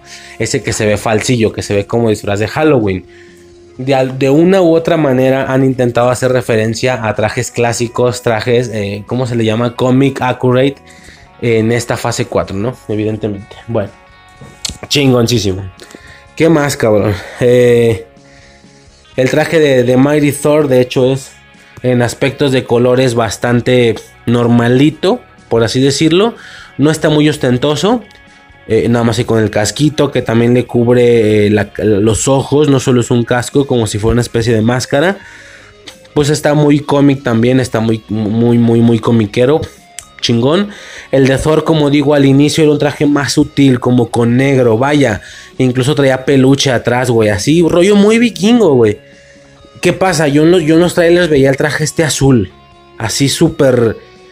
A ver, no es comiquero halloweenesco, pero si es irreal. Yo decía, güey, ¿por qué Thor trae ese traje? O sea, volvemos a lo mismo. nada mejor como indicativo de que esta película iba para otro lado, güey.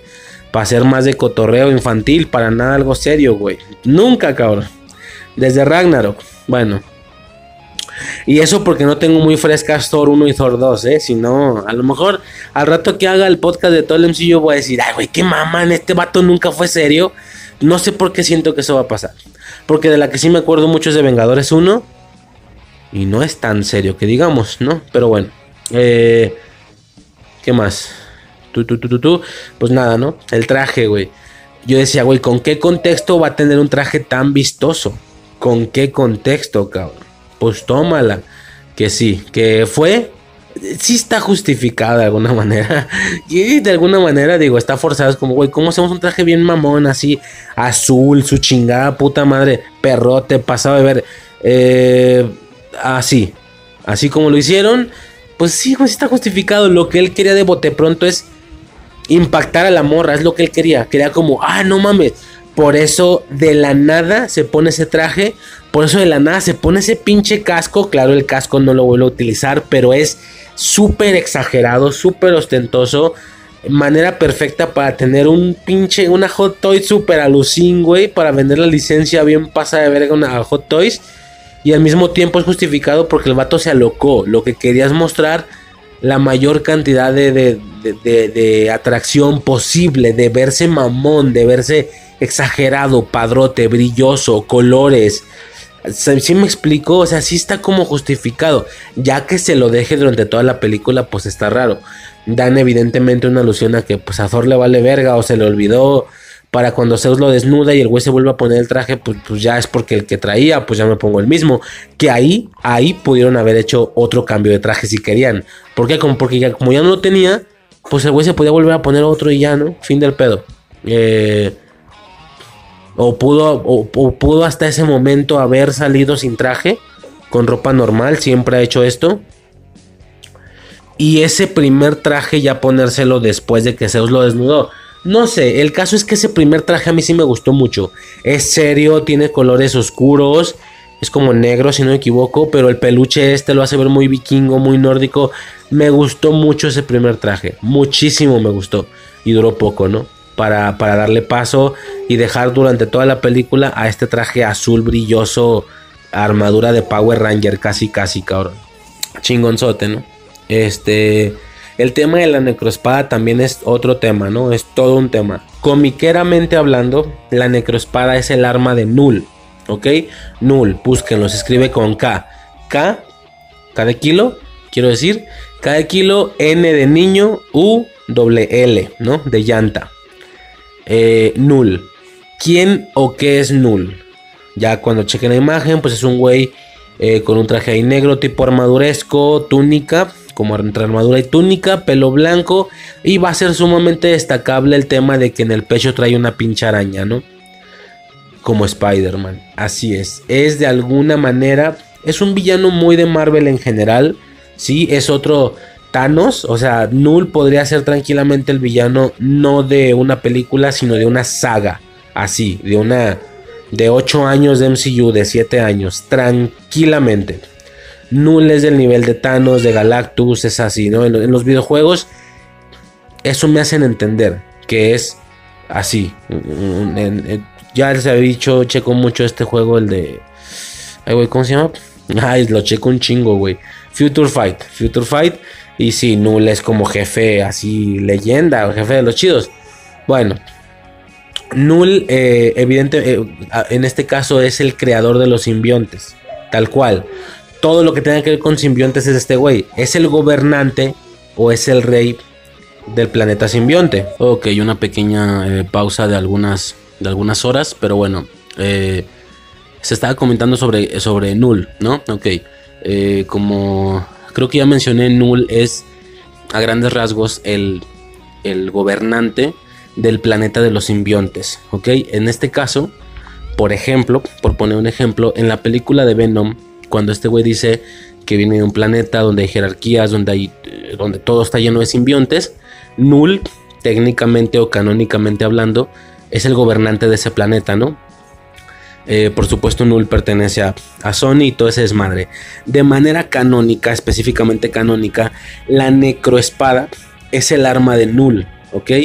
Que también el, el tema de Null es un poco extraño porque, digo, ya estoy hablando de cómics y canónicamente no entiendo mucho, no sé si está explicado, pero comercialmente hablando, al ser Null un villano de Spider-Man, por así decirlo, eh, tiene la araña, ¿no? Es decir, comercialmente se relaciona directamente los simbiontes con lo arácnido. Normalmente ha sido así. Pero canónicamente hablando no tiene ninguna razón de ser esto, ya que el simbionte en sí no tiene ninguna temática arácnida por sí solo. Es más bien el hecho de que un simbionte eh, toma posesión de Spider-Man, el cual le, le, le copia, ya sea de manera adaptativa o, por decisión le copia ciertas habilidades. De ahí que ya cuando Eddie Brock se pone el simbionte, ya es arácnido, ya tiene el logo de la araña, ya lánzate la araña.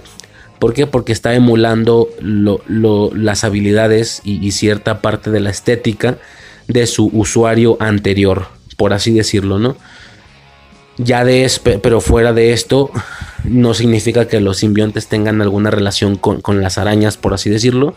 Por lo que el hecho de que Null tenga en su pecho un, símbolo arácnido a lo Spider-Man, ya no, esto no sé si tiene mucho sentido, como digo, pero bueno, esto es comercialmente hablando, ¿no? Eh, bueno, el, motivo es ese, lo comercial. Lo canónico, pues no tiene sentido. En cualquier caso, la necroespada es el arma de Null, ¿ok? Eh, de ahí que este cabrón, lo que eh, me, refiero a Gore, lo que está invocando técnicamente son simbiontes, técnicamente hablando. Pero, de nuevo, por el tema de derechos, por el tema de Sony, que todo lo que es de Sony todavía no es de Marvel y bla, bla, bla, pues no pueden manejarlo así.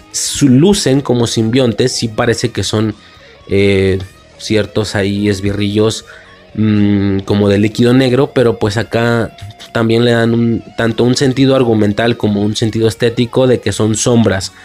Nada más dicen sombras, por supuesto no dicen simbiontes, pero canónicamente hablando, claro que el arma, la necroespada, lo que invoca son simbiontes, ¿ok? Eh, definitivamente pues es triste que a estas alturas del partido y estas alturas de, cómo va el desenvolviéndose, todavía que, tengan que estar haciendo este tipo de cositas. Al grado de que, por ejemplo, en la película de Ultron, que pudieron sacar a la bruja escarlata y a, y a, y a Quicksilver por ser Vengadores. Técnicamente los incluye el paquete de copyright de los Vengadores, por así decirlo. Pero también los incluye el paquete de mutantes. De ahí que ambos utilizaran a Quicksilver, por ejemplo, o que llegamos a tener dos Quicksilvers activos. Eh, eh, en las dos franquicias distintas, ¿no? Por supuesto, esto ya no es así porque ya Fox pertenece a Disney, bla, bla. Sí es triste, o no sé, los amantes de Sony aquí no van a estar de acuerdo, pero sí es triste como a estas alturas del partido se tengan que estar haciendo estas cosas por copyright, ¿sí? Yo, yo creo que en un mundo perfecto lo que tendrá que suceder es que Marvel recupere todos los derechos de Spider-Man y derivados, ¿no? Todo lo que tenga que ver con Spider-Man, es decir, todos sus villanos, todos sus aliados, todos estos seres arácnidos, de, ahora sí que del Spider-Verse, o los diferentes trajes, los diferentes... A lo mejor estos seres arácnidos que no propiamente son del Spider-Verse, no pertenecen a otras líneas, pero que sí son otros seres que también usan el traje, ¿no? Una Ania Corazón o qué sé yo. En un mundo perfecto definitivamente Marvel tendría que tener ya el control de esto Sí, en cualquier caso ya lo hemos comentado, Secret Wars está completa y absolutamente relacionada con un Spider-Man de traje negro. Definitivamente, eh, así, como la, así como la Iron Spider está relacionada a la Civil War. En los cómics al menos acá, debido a que el debut de Spider-Man fue justo en Civil War, no iban a ponerle de bote pronto una Iron Spider, ¿no? Si tenía que llegar al MCU con su traje icónico y clásico, ¿no? Tiene algunas variaciones, los, las, las franjas negras y todo esto, pero pues a grandes rasgos es el, es el traje tal cual de Spider-Man, ¿no? Bueno, casi tal cual, excepto por esas franjas negras. Y, y aunque, sea, aunque hay una especie de guiño del Iron Spider, porque el traje, aunque luce clásico, está hecho por Stark, tiene tecnología y etcétera, pues no deja de lucir como el traje normal de Spider-Man, ¿no? Por supuesto que si al MCU Spider-Man hubiera entrado algunas películas antes, claro que en Civil War se le hubiera enfocado esta perspectiva de no sé, incluso es que a ver, en los cómics lo que sucede es que Spider-Man pertenece a ambos, eso creo yo, ¿eh? según yo, porque no sé de cómics. Spider-Man llega a pertenecer a ambos grupos, ¿no? A ambos sectores. Pertenece a Capitán América, primero pertenece a Iron Man, creo, el cual le, otorga esta Iron Spider, esta armadura roja con dorado, eh, simbolizando que él pertenece a, Stark, ¿no? Y luego en la misma riña es cambiado de bando, eh, o decide cambiar de bando al del Capitán América ya utilizando su traje clásico, ¿sí? Entonces es algo que lo identifica. En el MCU debió haber sido así. Si Spider-Man hubiera entrado algunas películas antes, claro que hubieran enfocado el concepto de la Iron Spider eh, en la Civil War, ¿no? Ya sea que luciera igual o no, esta luce muy distinta a la del MCU. Pues no, la realidad es que la Iron Spider la recibe hasta después de la Civil War, incluso hasta después de su propia película, ¿no? De Homecoming esto ya generando que, a diferencia de los cómics, en el MCU relacionemos la Iron Spider directa y totalmente con el evento de, la Infinity War, por así decirlo, ¿no? Que es el traje que va a traer durante todo este arco, ¿no? Por así decirlo. Entonces ya el Spider-Man de esa Iron Spider está total y directamente relacionado con la Infinity War, pero debió haber estado relacionado con la Civil War. Total, para Secret Wars que en esta ocasión ya vienen a tiempo, por así decirlo, pues ya, ya deberá estar totalmente relacionado con el arco del traje negro. Es decir, es Super Secret Wars, un Spider-Man con traje negro, ¿no? Tanto que cuando se rumoraba que iban a hacer tres películas y no sé qué, y, pues los, los, fanartiqueros ponían ahí tres portadas, tres diferentes portadas, eh, una, qué sé yo, una con el, no sé si llegaron a ver esta publicación, que, compartían tres portadas, obviamente inventadas. En una estaba el Tribunal Viviente, no sé qué. En una de las tres portadas estaba el Spider-Man de traje negro, ¿no? Es, es, totalmente característico de este evento. Por supuesto, lo normal sería que este Spider-Man esté presente en la Secret Wars. Pero, pues bueno, por el tema de los derechos que tienen que estarlo como pidiendo prestado, comprando. Tiene que haber una, una diversa cantidad de, pues ahora sí que de de tratos, de negociaciones, de intercambios, es, el cuento cansado, lo que hace que no puedan meter a Spider-Man como el MCU evidentemente podría y quisiera meterlo, ¿no? La verdad es que en un mundo perfecto, eh, al igual que pasó con Fox, Sony debería determinar por perder los derechos de Spider-Man para que los recupere el MCU y haga lo que se le plazca con este personaje, variantes, eventos, etcétera, ¿no? Así como ya va a ser con los Cuatro Fantásticos o los X-Men, ¿no? Es un dolor de cabeza que hasta la fecha continúa. Como digo, los amantes de Sony a lo mejor no estarán de acuerdo con esto, pero sí sería eh, un mundo perfecto, ¿no? En el que ya por fin recuperen a Spider-Man. Ni siquiera es que se estén robando nada que es de alguien más. Esto originalmente es de ellos. De hecho, Sony tiene solamente los derechos de películas, ya sea animadas o live action podemos observar que todo lo que sean videojuegos, todo lo que sean caricaturas, esto es full de Marvel, o sea, de Disney, ¿no? Eh, pero bueno, es un caso ahí triste. Eh, es debido a esto que a pesar de las alturas del partido en el que estamos, se tengan que estar haciendo estas cositas. Que Gore no haya podido decir que su necroespada pertenece a Null. O, mostrarnos, pues, no que él dijera, mostrarnos que pertenecía a Null. Que, lo que él está convocando son simbiontes, bla, bla, bla tienen que andar ahí como que, como que buscándole ahí, intentando desviar copyright de la chingada. Eh, lo mismo que, que pasaba con, con Pietro y Wanda, que no podían decir que eran mutantes, sino que eran alterados y no sé qué, no, no sé cuántas mamadas. Bueno, triste, triste el caso, pero así es. Canónicamente la espada es de Null y lo que está convocando son simbiontes. Ya lo que están intentando evadir y tal, pues ya, como dije tristemente es, es triste, ¿no? Tristemente es triste, qué imbécil. Bueno, eso por ese lado, por parte de Null. ¿Qué otra cosa? Pues como ya lo mencioné previamente, las escenas de Gore sí son... A mí me parecieron sumamente decentes, sumamente decentes.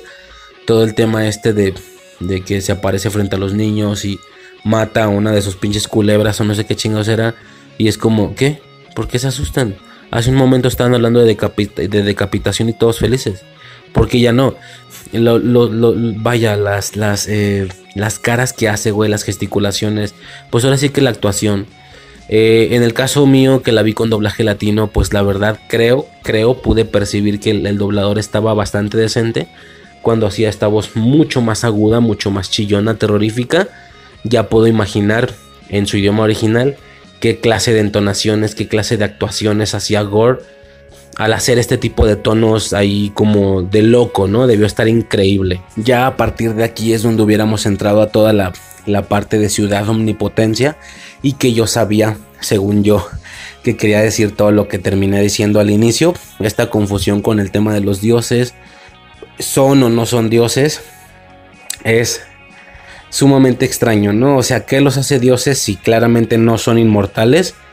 y para nada son ni siquiera los seres más poderosos que existen, ¿no? Por así decirlo, pero para nada lo son, cabrón, para nada, güey. Este, digo, a Zeus se lo cargó Thor, pon tú que porque también es un dios y la chingada.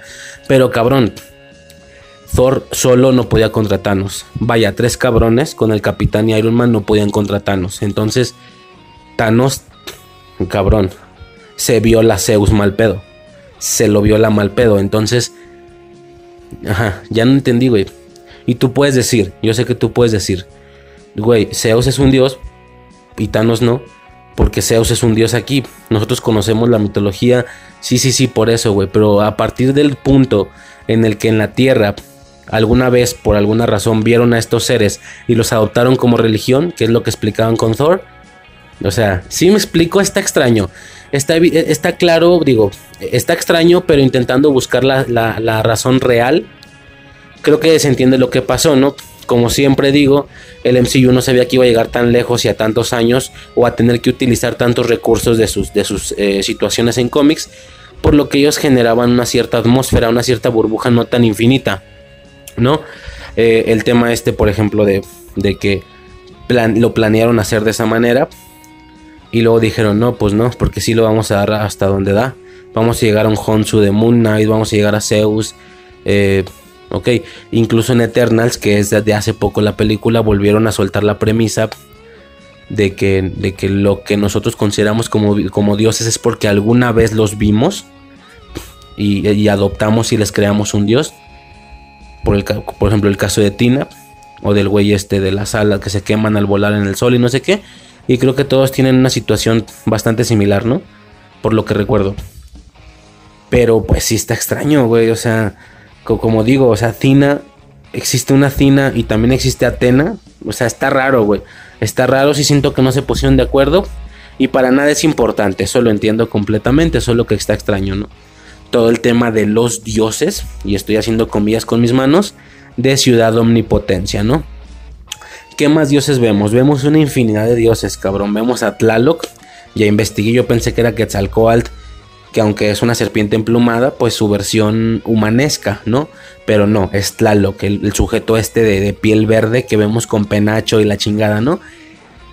Eh, desde Moon Knight me acuerdo que me pareció extraño que la vieja esta hipopótamo es porque cuando, a ver, cuando si las, si las religiones son falsas, o al menos eso creíamos hasta este punto, si las religiones, si, si los, si los, si los eh, vaya, los vikingos o los nórdicos son falsos, si todo el tema griego con Zeus también son falsos y, y no son más que otro planeta, así como lo es Asgard, si todo era falso, entonces no existen los dioses. Ah, no, no, espera, que, que Honsu sí es dios. Ah, no, espera, que el cielo egipcio, vamos a llamarle así, por no recordar puntos o nombres específicos de, de esta religión, vamos a llamar el cielo egipcio, que el cielo egipcio sí existe. El cielo, este rollo pantera de Black Panther también. Ok. Entonces, los nuestros, lo mío sí es. Porque lo, lo, asgardiano no. Eso decía yo en Moon Knight. Y tómala que esto también. Con el tema del Valhalla. Entonces, ya no, ya no entendí.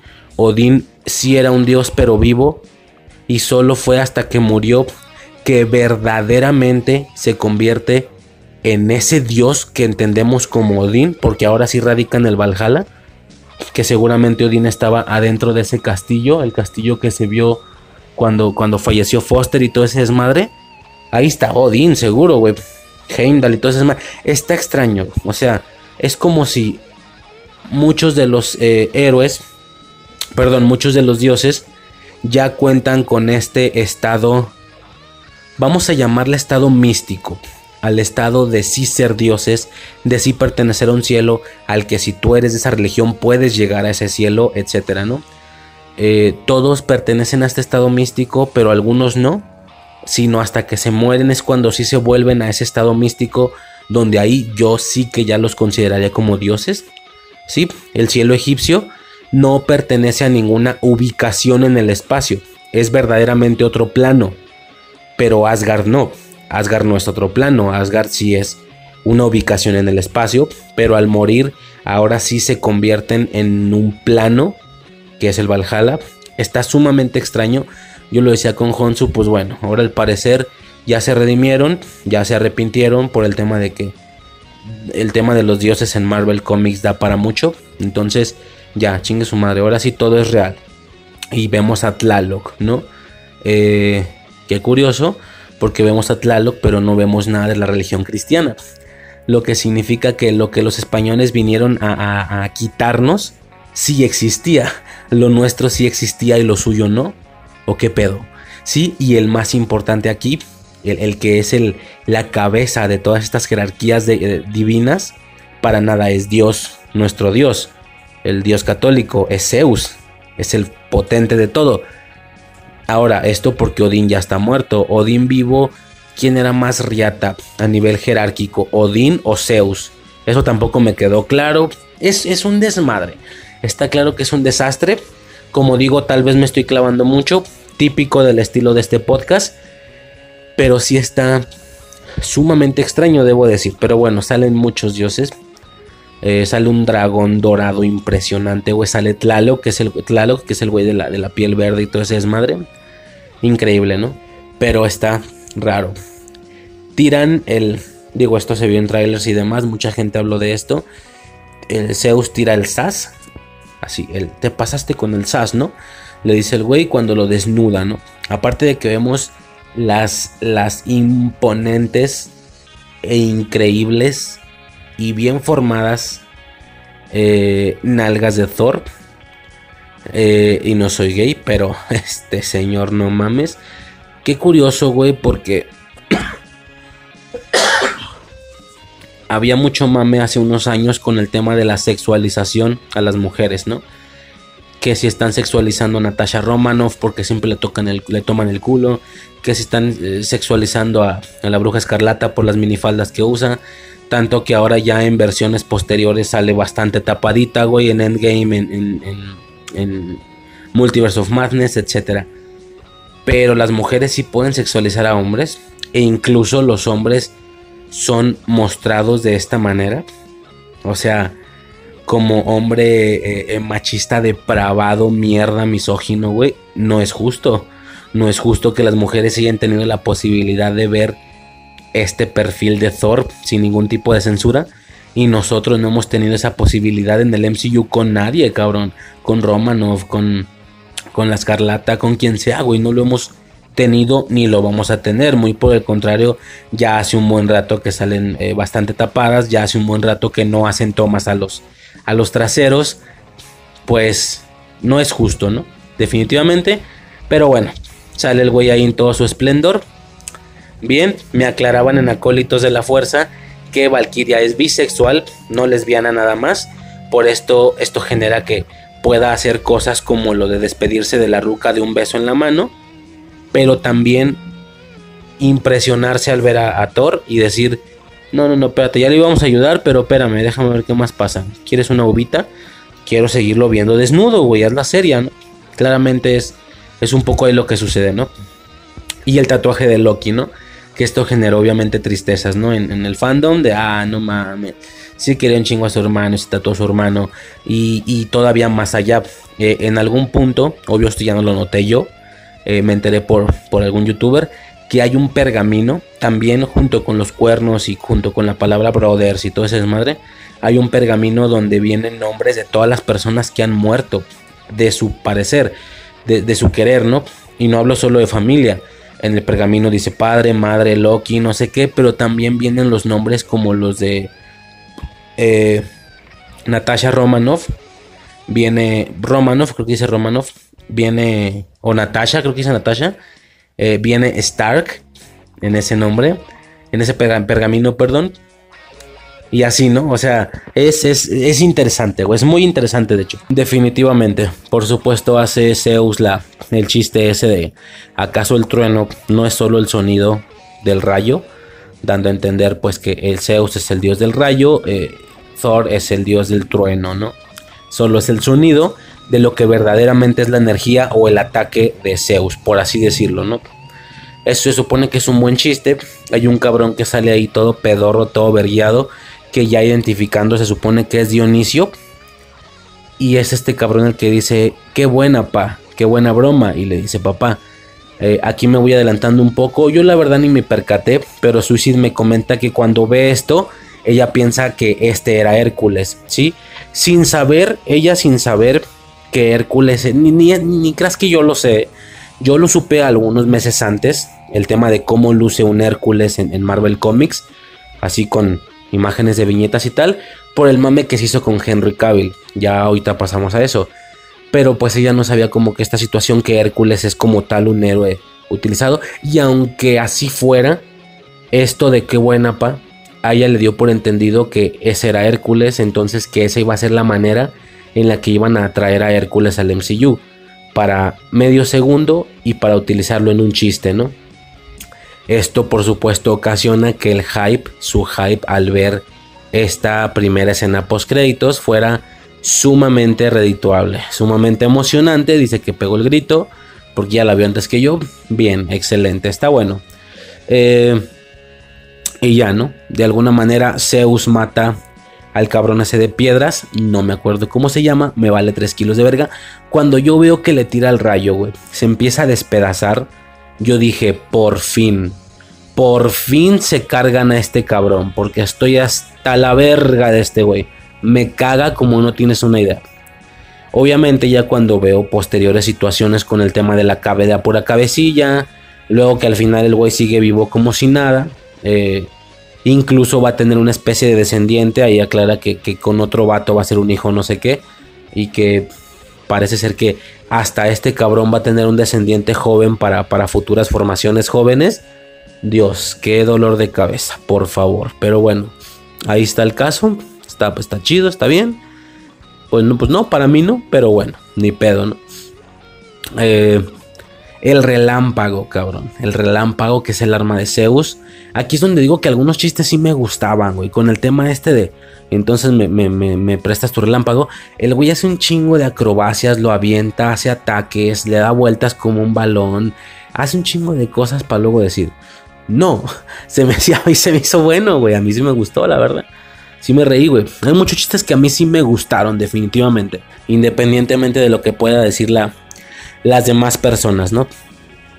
Bueno, cuando este cabrón sale, cuando se escapan y todo ese desmadre. Ah, decía el arma, el arma relámpago.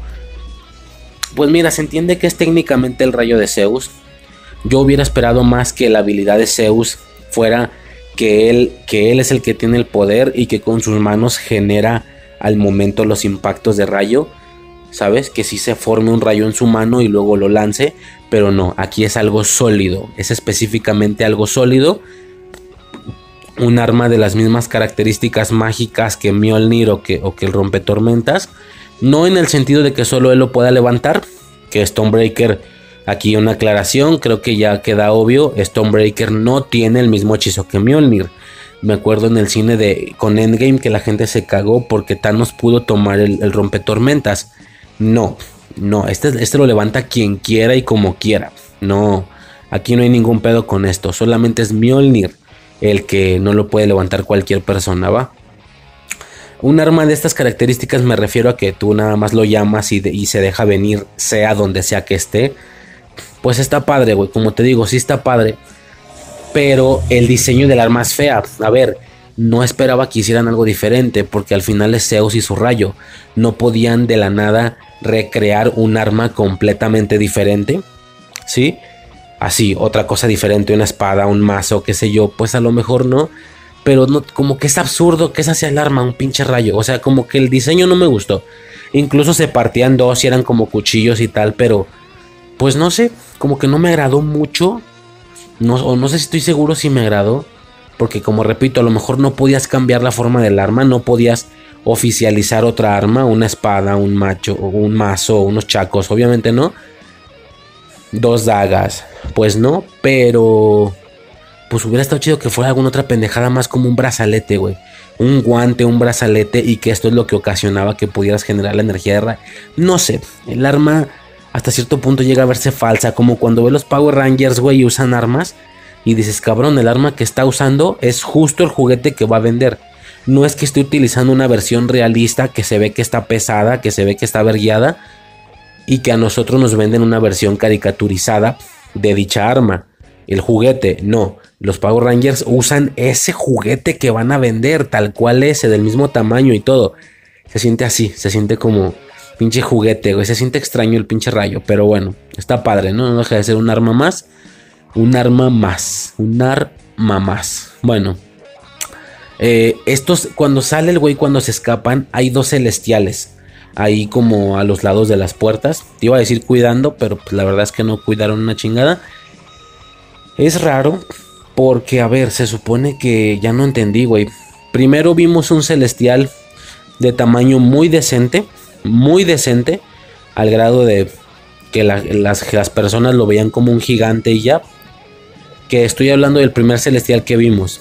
En la historia del coleccionista, cuando él explica las gemas del infinito, vemos a un celestial con, una, con la gema del poder puesta en su báculo, en su bastón, lo mismo que haría Ronan minutos más tarde impactándola contra el piso y destruyendo todo el planeta, ¿no? O su superficie al menos. Estos celestiales eran más o menos de ese tamaño, punto, como muy gigantes, pero pues sabes, ¿no? Hasta ahí un King Kong, un Godzilla, para nada tienen el tamaño de los celestiales que nos han que nos, se nos han mostrado en Eternals, que son cósmicamente más grandes. Y no se diga el chido, el juez, que ese cabrón puede tener la tierra frente a él como una pelota de playa. O sea, imposible posarse sobre ella para empezar. Y cuando estos güeyes solamente son seres gigantes, ¿no? Para la percepción de la tierra. Claro que pueden pisar la tierra, pueden, no mames, incluso saliéndote desde la tierra tampoco los alcanzas a ver, aunque estén más grandes. ¿Me explico? A menos de que te acerques mucho. Eh, estos no, si eh, ¿sí me explico, entonces como que hay diferentes tamaños, no sé si hay diferentes jerarquías de celestiales eh, de hecho, el mismo celestial que estaba emergiendo de la tierra y que dejaron congelado, que quedaron los puros dedillos y la chingada, hasta ese celestial es mucho más grande que estos, pero no llega ni de cerca al tamaño del juez, el juez este que les ordenaba lo que tenían que hacer a los eternos, ¿no? Es, es raro, es curioso el tema de los tamaños con los, con los celestiales. Eh, ¿Qué más? Bueno, ya pasamos directamente a la secuencia de cuando se van con el carnicero, con el carnicero de dioses, a, este planetita muy pequeño. Esto fue un chiste. Parecía que la nave estaba, o que el barco, pues esa chingadera. Ah, esa es otra cosa, güey. Ese es otro detalle también, güey. ¿Qué pedo, güey? ¿Qué no Bifrost te llega? a ver, el rompetormentas tiene la posibilidad de usar el Bifrost. Y que no el Bifrost te lleva donde quieras, como quieras y cuando quieras al momento porque se supone que tienen que hacer recorridos, por así decirlo, usar la energía del vibe, que porque no puede llevar a tantas personas. ¿En qué momento, güey, pasó eso? O sea, yo no entiendo. A ver, ¿qué no se llevó a Groot, a Rocket, él?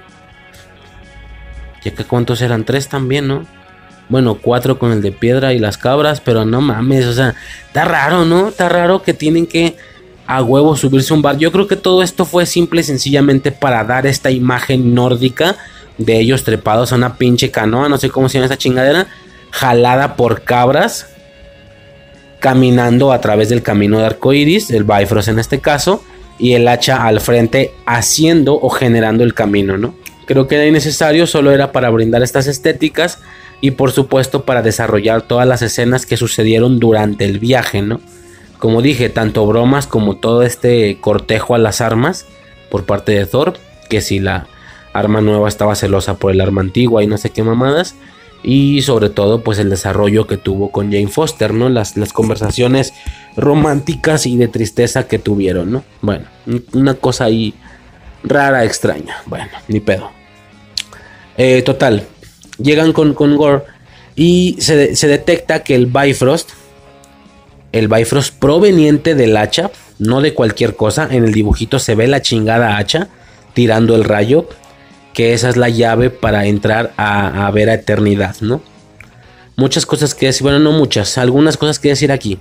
Primero que nada, eternidad, eternity, ¿no? Es un ser que los comiqueros ya ubicaban, al parecer lo hicieron bastante comic accurate, se ve tal cual. Sí, eh, sí se ve la solidificación de la persona, se ven los pies y tal, pero pues es, es del espacio tal cual, ¿no? Parece ser que es muy superior a otro tipo de seres, que también son súper diosificantes, súper cósmicos, más grande que los dioses y más estos dioses pedorros. Ya, por ejemplo, un tribunal viviente todavía no ha sido mostrado, cabrón. Todavía no ha sido como tal, se ha enfocado alguna saga en él, como para que ya lo estén eh, ninguneando diciendo que es más bajo que Eternidad. O eso se entiende, ¿no? Por el tema de las estatuas que salen, que Watu es más bajo que Eternidad. Eh, este güey, el tribunal viviente es más bajo que eternidad. Eh, el juez, el juez también sale ahí. De hecho, es la cabeza que, de la que los salva a los mocosos. Esa cabeza es la del juez de los Eternals. Eh, que ese celestial es menos que eternidad. Ah, chinga. Bueno. Eh, digo, yo de cómics, repito, no sé nada, ¿no?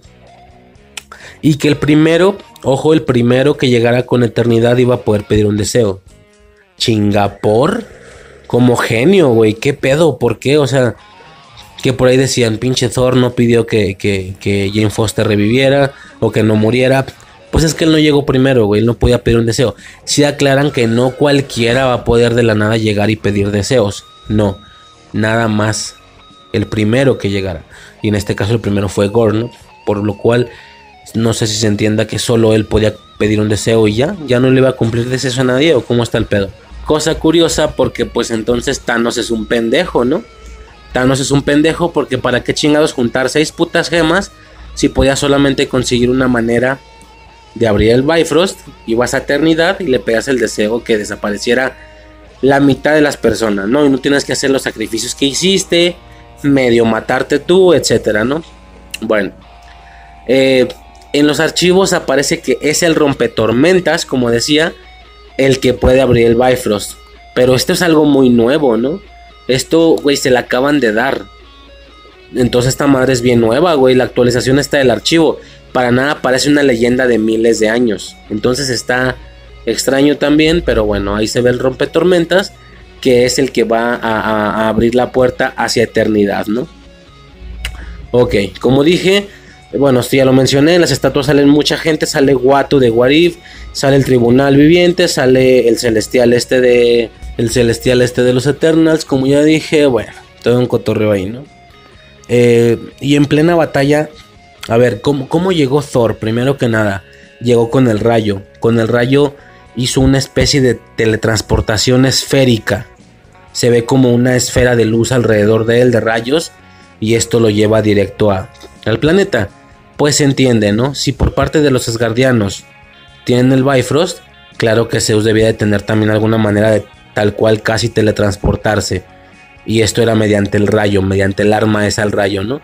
Pero ¿cómo verga llegó Foster, güey? ¿Cómo y en qué momento, cabrón? O sea, eh, la morra solo llega trepada en un caballo. Cabrón, que no ocupabas una pinche arca y el, y el Bifrost disparándose desde el frente ¿Cómo estuvo el pedo, güey? O sea, ¿cómo llegó tan rápido? Yo no entendí. Llegó en verguiza, güey. Llegó al, momento que está Thor sufriendo la, batalla. Esta vieja despierta, vuelve a tomar a Mjolnir y vámonos otra vez a la batalla. A pesar de que curiosamente el, el Mjolnir no le curó el cáncer, que creo que en los cómics sí se lo cura. creo, la verdad no sé. Aquí no, aquí todo era totalmente temporal. Claro, mientras tenía el poder, pues no le no se sentía esta deficiencia por parte de la enfermedad, pero pero pues sí, está bien, ¿no? Eh, no sé cómo llegó, pinche vieja rápida, güey. Eh, Axel, güey. Axel eh, Heim, Heimdallson, hijo de Heimdall, ¿no?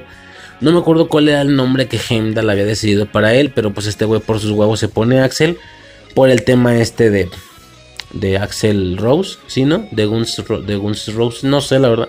No soy mucho de rock yo, pero pues ahí está, ¿no? Chingón.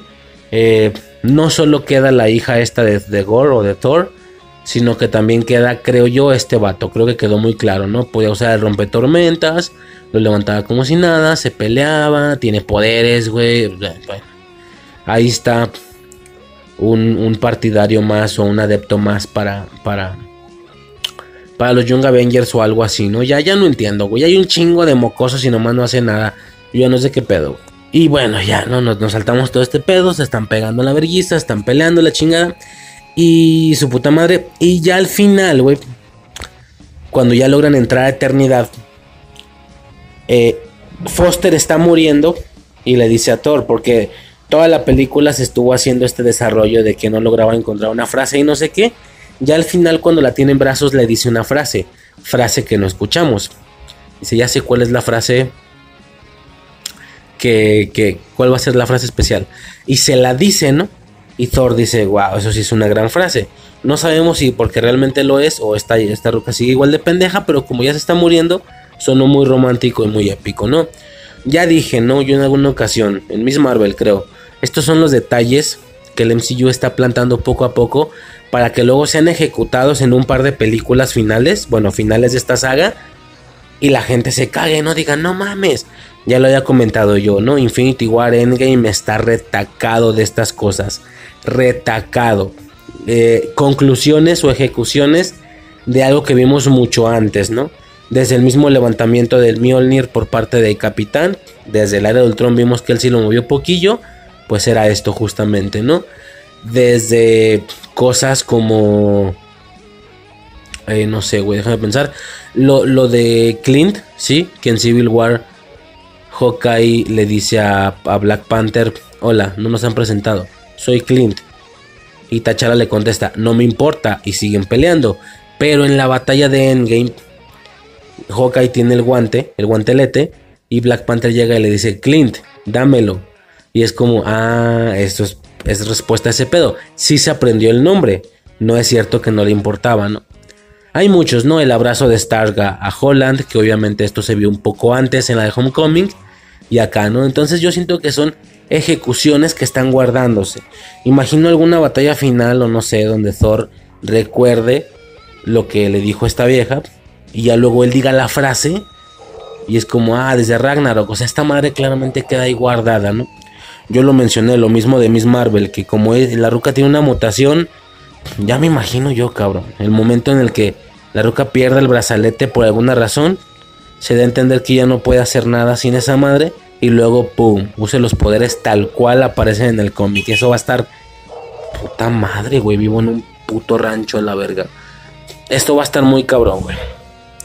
Güey, pasan y pasan putos carros, güey, ni que fuera autopista, no mames, güey. Dios, güey, nomás cuando grabo pasan carros a lo pendejo, güey, no puedo creerlo. Eh... Mira, no mames. Pinches motos, güey, le pisan como si. Ay, mames, putos nacos de mierda. Bueno, eh. Y ya, ¿no? Nomás eso. Claramente va para, para ese pedo la, lo de la frase. Eh, y nada, ¿no? Gore decide, a pesar de que él entiende que no va a haber nadie para cuidarla porque él está muriendo, revivir a su hija. Y Foster le dice: No te preocupes, habrá quien la cuide. Y luego voltea a Thor como diciendo: Eh, puto, es lo que es mi último deseo, perro, antes de morir. Y el vato es como, ah, pues nomás porque tú quieres, sí. Al grado de que fuera como su hija, güey. Pero pues no es, ¿sabes? Nadie convivió con ella. Esta madre pudieron incluso haberla casi abordado diferente. Pudieron haber, no sé, en una película embarazar a Foster de Thor y luego que nació, ¿sabes? Si querías dejar una, una descendiente. Que va a ser una descendiente extraña porque no parece hasta el momento tener tal cual la temática de Thor. Hablo del Mjolnir o del Stonebreaker. Sí la vimos al final levantar el Stonebreaker y dar el vergazo, pero la roca también tiró rayos morados de sus ojos. Que es cuando le chingó al sartén. Este es un poder o uno de sus poderes, ¿no? El único o alguno de sus poderes. No sé si se vaya a enfocar específicamente a que esta vieja en un Young Avengers vaya a tener la vestimenta muy similar a, a Thor. Y vaya a utilizar un arma, ya sea el Mjolnir o el, o el Stonebreaker. Pero aparte tiene los rayos, a lo mejor se va por otro lado temáticamente hablando, ¿no?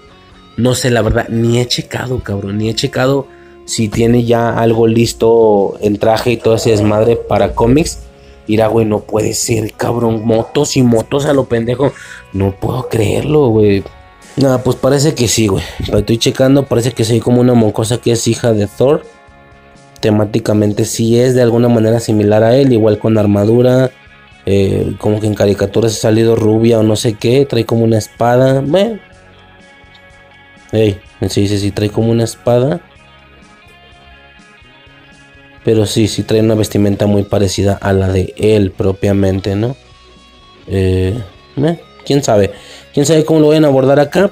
Pero pues ahí está, ¿no? Y quedó la vieja lista para futuras entregas. Bueno, no tan lista porque sí está muy, muy cosilla. Eso es raro. No todos los jóvenes tienen la misma edad. Unos ya están muy grandes como una Kate Bishop.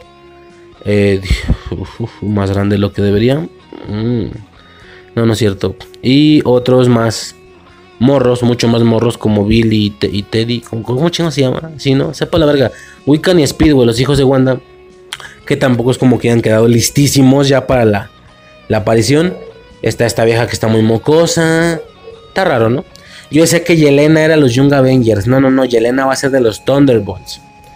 Pero bueno, eh, sí me equivoqué. Eh, ¿Y qué más? Pues no más, ¿no? De hecho, el vato sí especifica la, la voz, ¿verdad? La voz del pinche güey de piedra, que me vale verga. La niña que nació de eternidad con los poderes de un dios. Ay, güey. Ok, bueno. Eh, y ya, ¿no? Fin del pedo, la verdad. Fin de la película. Está bien en general. Eso es lo más destacable para mí al menos. Eh, por supuesto, las escenas post créditos. Por supuesto, obviamente, ¿no? Que en, en, ciertas ocasiones hemos llegado al punto que lo, lo más destacable de una puta película es lo que viene, ¿no? Los, las post créditos. Eh, y qué se viene y para dónde vamos, bla, bla, bla, ¿no? La verdad es que así me manejo yo, ya lo había dicho. Hay un youtuber que sí dice, me acuerdo que un video en YouTube que decía, o sea, ya estamos hartos de que podías poner algo muy cabrón en esta película y no, lo dejaste para después. Como el Superior Iron Man de Multiverse, ¿no? No, lo dejaste para después. Y es como, mmm, pues tú, güey, yo no. Creo que hay mucha gente que no que dice, sí, güey, no hay pedo, déjalo para después. Para que luego todo se junte, güey. No, cabrón, es que ya en la Comic Con hablaremos de eso en el capítulo de la Comic Con, que es el siguiente, pero va a estar bueno este despedorre, güey. Va a estar bueno, güey. Secret Wars, Kang Dynasty, güey. Bueno, al revés, Kang Dynasty, Secret Wars. Uf, uf, uf. A ver qué pedo, ¿no? Eh, decía, primera escena post créditos, ¿va? Eh, Zeus hablando, no murió, yo pensé que había muerto el pendejo. No murió. Qué curioso porque los poderes de rayo o de trueno de, Thor son azules. Efectivamente electrifica azul el rayo para matar a Zeus. Pero ya luego cuando sigue usando el arma contra Gore y todo ese desmadre, eh, ya se ve amarillo otra vez. Eso estuvo raro. Eh, total, este güey está hablando que... Y tiene toda la razón. Desde su perspectiva, ¿verdad? Obviamente a mí no, no pienso eso, pero pues el vato se caga, ¿no? Si dicen, no mames, eh, antes los dioses éramos otro pedo, antes... Lo peor es que ni siquiera lo dice a modo de yo, yo quiero ser su héroe y ya no lo soy. No, el vato se caga de por qué no le siguen mamando los huevos a pesar de que ellos eran bien mierdas. Que era básicamente la motivación principal de Gore, cabrón. Yo creo que después de Thanos, está cabrón que alguien esté en contra de Gore ideológicamente hablando. Alguien que ya ha visto la película. Tiene una motivación tan increíble como la de Thanos, güey. Tan, tan bien fundamentada. De decir, puta cabrón, sí es cierto. Él incluso llegó a hacer preguntas a los integrantes del grupo de Thor que no le pudieron responder. No le pudieron responder. A la Valkyria le dice, ¿te acuerdas cuando estas viejas estaban muriendo y muriendo y muriendo lo pendejo? Y tú rezaste y no pasó nada. ¿No? Así, o sea, esta vieja con lo del cáncer, ¿qué onda? Pídele a tu Dios que, que te cure a ver si pasa. No va a pasar. Así, güey, sí, sí, es cierto, güey. Totalmente de acuerdo. Super motivación, ¿no? Este, super motivación. Y pues nada, ¿no? Efectivamente, Zeus es la personificación tal cual de lo mierda que decía que eran los dioses Gor, ¿no? Que por eso se lo estaba cargando. Y estoy de acuerdo, repito. Y el vato sí dice, el mierda, el pendejo dice, no, ya no nos ruegan. Eh, dice algo así como, era, era increíble que te rogaran sin saber que los estabas escuchando, sin saber si los estabas escuchando. Querían que lloviera, güey, y uno, y uno por mamón no soltaba lluvia. Dices, chinga tu madre, pinche cerdo de mierda, güey. Chinga tu madre, güey. O sea, el vato burlesco incluso de que jajajaja, estaba chido cuando nos rezaban y no, no atendíamos su súplica. Jaja. Ah, vete a la verga, güey. Pinche Dios mierda, la neta. De la verga, güey. De la verga este personaje. Eh, hablando de lo que hizo. Es decir, evidentemente Russell actuó bien. Claramente como actor hizo un gran papel porque así te caga en las bolas, güey. Pero pues sí, como personaje bien logrado por parte del actor, estás de la verga, cabrón. Muy bien hecho, obviamente, muy bien trabajo. Muy bien trabajo. Bueno, muy buen trabajo. ¿Y qué más? Y ya no. Y el vato le dice, ¿me estás entendiendo? Hércules. ¡Ay, hijo de tu puta madre! O yo grité, güey. Es que tuvimos diferentes desarrollos, ¿no? Eh, la vio primero que yo. Y, como te digo, ella traía el sumado este de Dionisio que pensaba que era Hércules. Entonces, cuando pasa esto, ella gritó, ¿no? En mi caso, no, en ningún momento capté que, ni siquiera recuerdo haber escuchado que el güey dijo, buena pa. Digo, ya después lo, lo vi, pero no en ese momento. No capté eso, la verdad, ese momento. No sé si volteé o valí verga o estornudé o qué sé yo. No, no me acuerdo, ¿no? Pero sí decía, pero muy por el contrario, yo sí entendía el mame de Hércules. Yo sí entendía el mame de que es un héroe de Marvel Comics, ¿sí? Muy al estilo de Thor, muy al estilo de bla bla bla, ¿no? Incluso sé su aspecto, ¿no? Sé como el casquito que usa, sé como que su ropa. Puta madre, cabrón. No puede ser, güey, no. No quiero tamales, güey, porque no pasan los hijos de puta, güey. Y cuando, bueno. ¿Qué más? Eh, el mazo. Pinche masito que tiene como, no, no sé cómo se llama, es como un rodillo. Es como un arma muy corta, pero pues sí pega en, tu, pega en su madre, güey, si golpea. Total Hércules, ¿no? Yo sí lo reconocía, eh, obviamente su ilustración de cómics y ubicaba cómo se veía. ¿Por qué? Porque hubo un mame. Ah, bueno, termino esto. Sí lo ubicaba, ubicaba todo el mame de Henry Cavill, por lo que cuando matan a Zeus, según yo dije, ya, eso fue todo el acercamiento a Zeus y demás cercanos por parte del MCU. Entonces no lo van a tomar como fijo. Que a ver, también lo entiendo, ¿eh? También lo entiendo. En un mundo donde nunca recuperaron los derechos de Fox, donde nunca recuperaron a los cuatro fantásticos, a los X-Men, se entiende que lo que estos señores hubieran tenido que seguir haciendo es seguirle rascando a ver qué tenían ellos para generar sus posteriores eventos, ¿no? Para volver a repetir su fenómeno Infinity War Endgame, que no es la última vez que pasa, lo vamos a volver a ver, ya lo vimos, Kang Dynasty y, Secret Wars, y ni de cerca va a ser la última vez. No mames, no, güey, no, o sea, está claro que no, todavía falta Galactus y no, cabrón, no mames, pero pues sí le tienen que rascar, ¿no? Hasta eso con bastante éxito. Digo, Guardianes, no mames, les jaló súper bien. Yo, lo, yo, yo le decía a Suicide, bueno, no sé si es cierto, pero yo le decía, güey, si desde un inicio hubieran tenido derechos de Spider-Man, de, de X-Men, de, de Cuatro Fantásticos, ¿tú crees que sacan a los chingados Guardianes? Para nada, güey. Ahorita ya tendremos, o sea, la Endgame, ellos hubieran pensado no tan a futuro, no al nivel de dos, tres décadas, por lo que en Endgame, si hubiéramos tenido todo desde el inicio, esa Infinity War Endgame ya hubiera sido con los X-Men, con los Cuatro Fantásticos, ya con varias películas de cada uno, con los Vengadores, etcétera, ¿no? Y aún así lograron lo que lograron con una sola agrupación famosa, los Vengadores, y con otra agrupación pedorra, pedorra comiqueramente hablando, porque claro que aquí ya es un boom.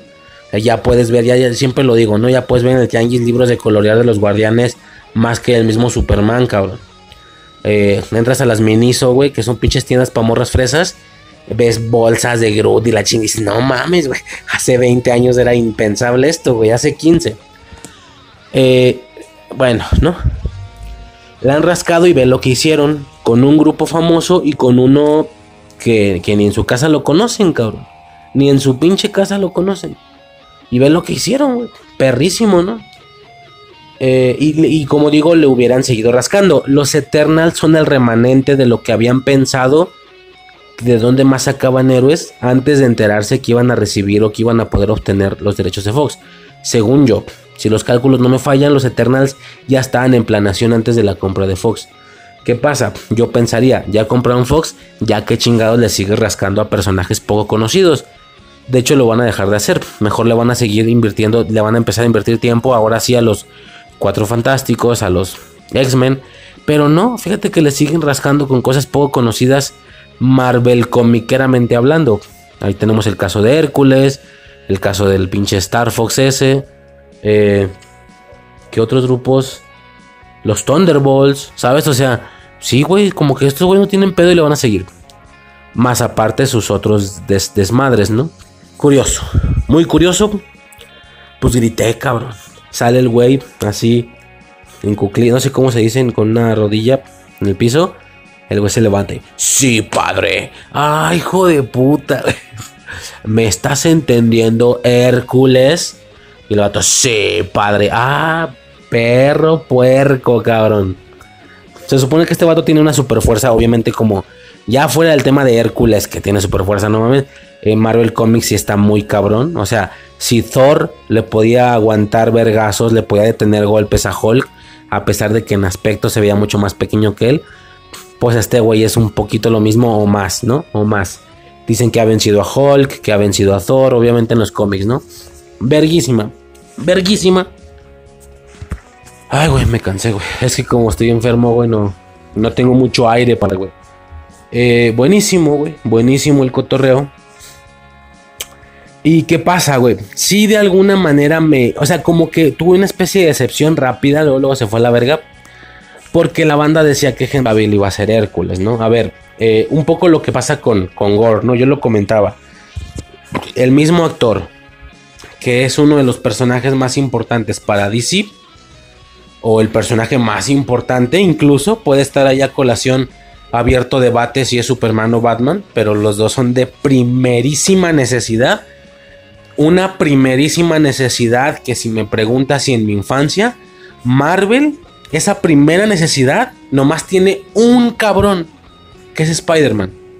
Ya en una segunda necesidad, y a lo mejor ya entran los cuatro fantásticos y los X-Men. En mi infancia, ¿no? Y fin del pedo, cabrón. Yo ni ubicaba a los Vengadores, güey. Si yo veía un Iron Man, un Thor, un Capitán América, decía, como que me sonaba. ¿No son de estos monos del mismo rollo de, de, de Spider-Man? De, ese rollo que no es Superman y Batman. Marvel. ¿Sí, verdad? Sí, son de ahí. Así, cabrón. Total. Un, actor que para DC es de primera necesidad, Batman, acá se lo fuman en una película. ¿Ok? Pero olvídate de eso. También es que el hecho es que fue Batman hace mucho tiempo y tal. Eh, yo creo que ya lo he dicho en este podcast. Bueno, no en este audio, sino en Infancia Eterna. Es curioso porque una estrategia no me queda claro si alguien me la enseñó como tal o simplemente se entiende y es, entendible, es pensable. Es el hecho de que si tú quieres como comercialmente dominar algo, tienes que tomar, tienes que quitar símbolos, por así decirlo. No sé si me estoy explicando. Te voy a dar un contexto bien estúpido, pero pasaba en el mundo de los barrios, por el mundo de las crews. Entonces, madre, es muy común que la gente haga como Dream Teams en su cabeza, ¿no? No sé si me explico. Eh, que si somos cinco grupos diferentes, se una el líder de cada grupo entonces tu grupo es mejor. No, no sé cómo es que, ay, güey, me voy a meter en un pedo, güey. No quiero meterme en un pedo ahorita ni a contar historias, empezar a contar historias de mi infancia y la chingada. Simplemente es eso, ¿no? Es más, ni me voy tan lejos con los barrios. Entonces, en la primaria, güey. En la primaria tú tenías un grupo de 3, 4 personas. Tú eras el líder, pon tú. Pero también hay otro grupo de tres viejas. Hay otro grupo ya de cinco vatos. Hay otro tal, ¿no? ¿Cómo quieres quitar símbolos trayéndote al mejor de cada uno de los grupos? Y tú, pues de tu grupo, ¿no? Y formando una especie de Dream Team. Entonces la misma gente va a decir, no mames, ese cabrón que es el más chido de aquel grupo, acá simplemente es uno de los integrantes. Para nada pasó a ser el líder de un grupo para ser el líder de otro. Este güey que era el más chido, el más cool, el más como quieras llamarlo de ese grupo, pasó a ser uno de los integrantes nada más de este otro grupo de cinco personas. ¿Por qué? Porque todos igual, todos están igual de pesados. O si desde mi percepción esa persona estaba más inflada, ahora que solo es un integrante, entonces eso le sube el nivel a todo el grupo porque son varios líderes. Ay, cabrón, no sé si me estás agarrando, es un pedo muy aplicable, pero voy a lo que me interesa, ¿no? El tema, por ejemplo, de los actores. Eso yo siempre he pensado que eso debe de funcionar mucho en el tema de las franquicias, de lo tal, ¿no? Tenemos muchas franquicias que son hasta cierto punto icónicas en ese sentido, ¿no? Hay actores que ya tienen una un emblema en su cara, ¿no? Tienen un tú ves a Emilia Clark y dices Game of Thrones. ¿No? ¿Ves a Henry Cavill? Sí se dice así, güey. Henry Cavill, Henry Cavill, Henry Cavill. No, no sé cómo se diga, güey. Henry, Henry Cavill. No sé cómo se diga. Eh, ves a ese cabrón y dices, güey, Superman, DC. Y, qué Superman, cabrón. Y qué Superman, güey. ¿Ves a Robert Downey Jr.? Sí, claro, Iron Man. MCU. Aunque han hecho más cosas, hay algo que te etiqueta. Daniel Radcliffe. Tú lo sabes, yo lo sé. Harry Potter, ¿no? Obviamente, aunque ha hecho más películas. Tienes un emblema. Tienes un emblema. Chris Evans. Capitán América. Bla, bla, bla, bla, bla. Etcétera, ¿no? Ni siquiera estoy diciendo que, que, que si tú te... A ver, entonces ah, creo que ya se entendió, ¿no? Como hay un principal o un emblema, si tú te lo traes y logras cambiarle la etiqueta, ¿sí? Si tú te traes a Emilia Clark y la conviertes en un personaje muy icónico del MCU, se le acabó su etiqueta de Game of Thrones. En algunos años tú vas a ver a Emilia Clark y vas a decir, sí, sí, cómo no, la del MCU no. Y ya, ya es un dato curioso el que alguien te diga, y acuérdate que estuvo en Game of Thrones. Ah, de veras, es cierto, estuvo antes en Game of Thrones, ¿eh? Se te olvida. No estoy diciendo que esto se haga con el fin de específicamente atacar a aquellas franquicias o quitarles sus símbolos. Por ejemplo, a quien le mame Star Wars, pues entiende que, que un, este, ¿cómo se llama este verga? El Luke Skywalker. Mark. Mark algo, ¿no? No mames, se me olvidó, güey. ¿Cómo se llama Luke Skywalker? No me acuerdo, güey. O ese vato, güey. Eh, es su símbolo, ¿no? Harrison Ford, Han Solo o Indiana Jones, ¿no? Entonces imagínate cambiarle la etiqueta al grado de que esa participación no, no es más que un dato curioso de, güey, acuérdate que también fue esto. Ah, chinga, de veras. Quitar etiquetas. Personas que ya de por sí tienen etiquetas muy importantes, si te los traes y les pones la tuya, como te digo, a lo mejor no lo haces con el objetivo de atacar a la franquicia de la que te lo estás trayendo o el símbolo de cultura pop del que te lo estás trayendo. Sin embargo, sin embargo, sí le das mucho poder al tuyo. Porque ese personaje que es la cara de aquella franquicia, te lo traes para que acá ni de cerca sea la cara de tu franquicia, sino un integrante más. Eso me parece una buena estrategia comercialmente hablando. Quitar símbolos a otros fenómenos cultural y popularmente hablando. ¿Sí me explico? El, actor de Jon Snow era la cara, todavía es la cara de Game of Thrones. Tráitelo, espérate a cuando se. Digo, salió muy poquito en Eternals, espérate que ya use su espada y ya sea el caballero negro y, y esté con Blade y la chingada. Esa va a ser su nueva etiqueta. En algunos años, y lo siento, yo sé que los fans de Game of Thrones podrán no estar de acuerdo, pero así va a ser. En algún futuro van a decir, oye, ¿y este güey? Sí, claro, el caballero negro del MCU. Ah, no, dato curioso. Acuérdate que fue Jon Snow en Game of Thrones. Ah, de veras, no me acordaba. Porque ya tiene una nueva etiqueta. Ese movimiento a mí me resulta muy inteligente. ¿Así me explico? Muy inteligente. Lo van a hacer con Emilia Clark. Lo, lo, lo, lo hicieron con este cabrón. Franquicias poderosas que en su momento la gente veía como iguales. ¿Sí me explico? O sea, en su momento me acuerdo que fue la misma semana el estreno de Endgame y el estreno del capítulo, no el final de la temporada, de la última temporada, pero el capítulo, no sé si es el, a ver, creo que son seis episodios. El capítulo en el que la mocosa se chinga al rey frío, rey blanco, no me acuerdo cómo se llamaba. Eh, si te acuerdas, ¿no? Que la roca le brinca, güey. Le, le, mete un cuchillo en la panza y se muere la verga. O sea, cuando vencen a los caminantes blancos, por así decirlo, todavía quedaba todo el tema de la guerra contra la, tropa dorada esta de Cersei, no me acuerdo cómo se llamaba.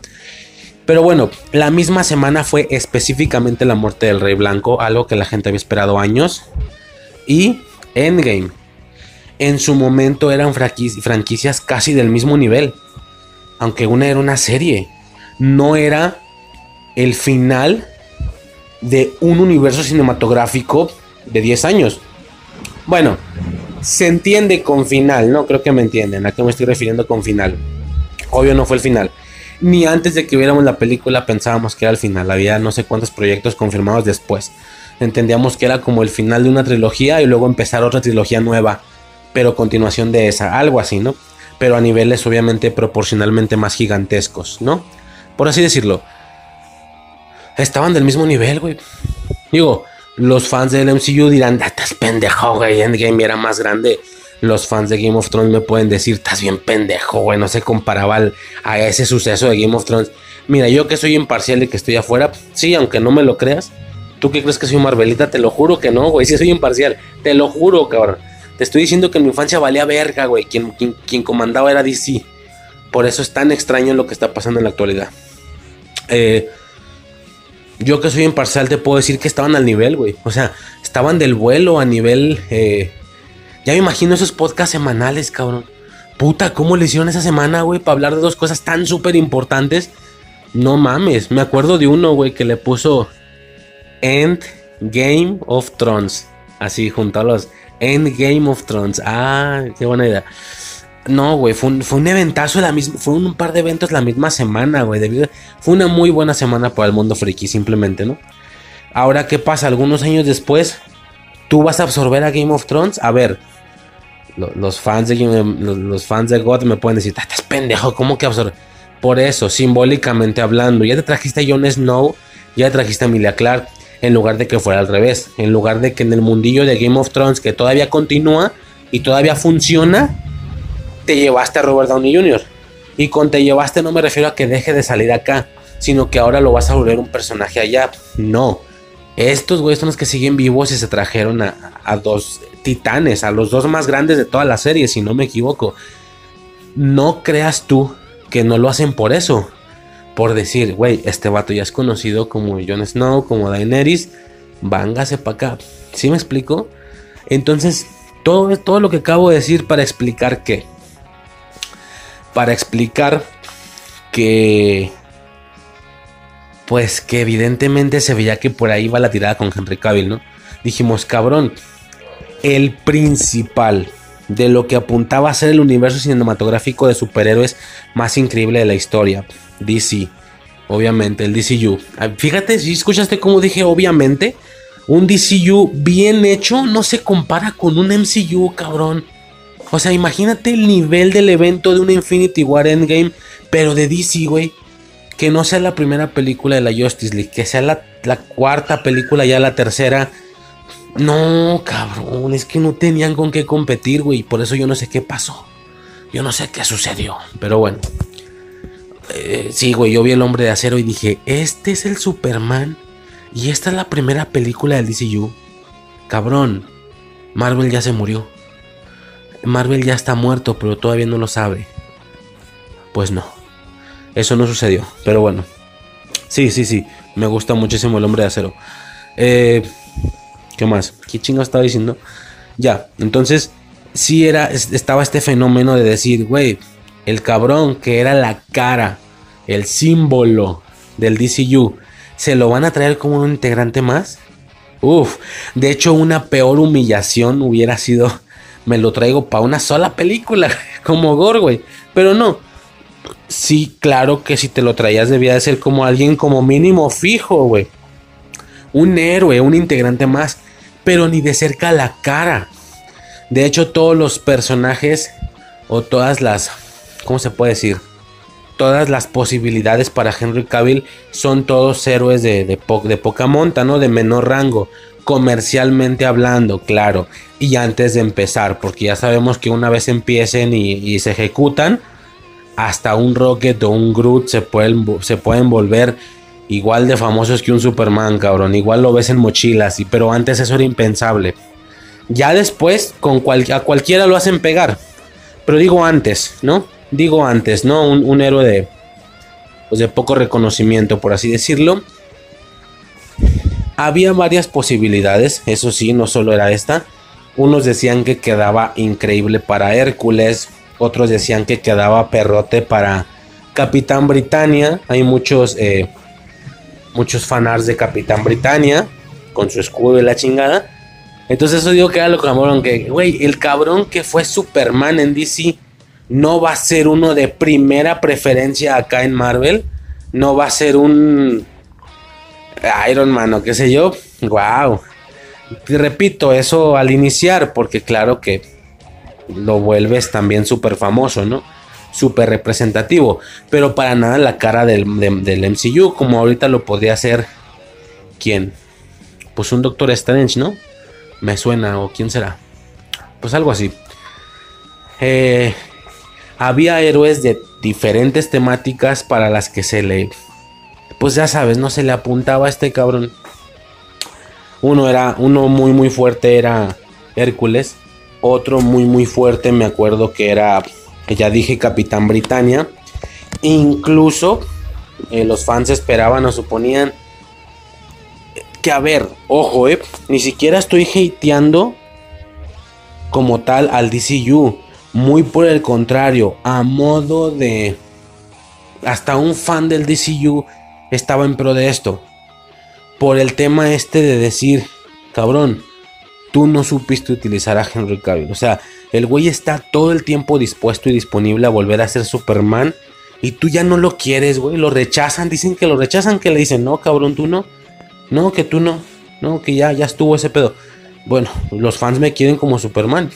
Este Superman es impresionante, güey. Es el Con todo respeto a mi, a mi santísimo, güey, a mi santísimo Christopher Reeve. Que todavía no sé cómo no he tocado esa saga en este podcast si es súper de mi infancia, cabrón. Con todo respeto a mi santísimo Christopher Reeve, cabrón, Henry Cavill es, por favor, güey, es el mejor Superman que he visto en la historia. Digo, no he visto muchos, ¿ah? Pero bueno, ¿qué pasa? Eh, Capitán Britannia, Hércules, pero también se decía, como te digo, los mismos fans del DCU decían, güey, para que vean, Marvel sí te quiere, cabrón, vente para acá, güey. Vente para acá para que vean lo que perdieron los pendejos.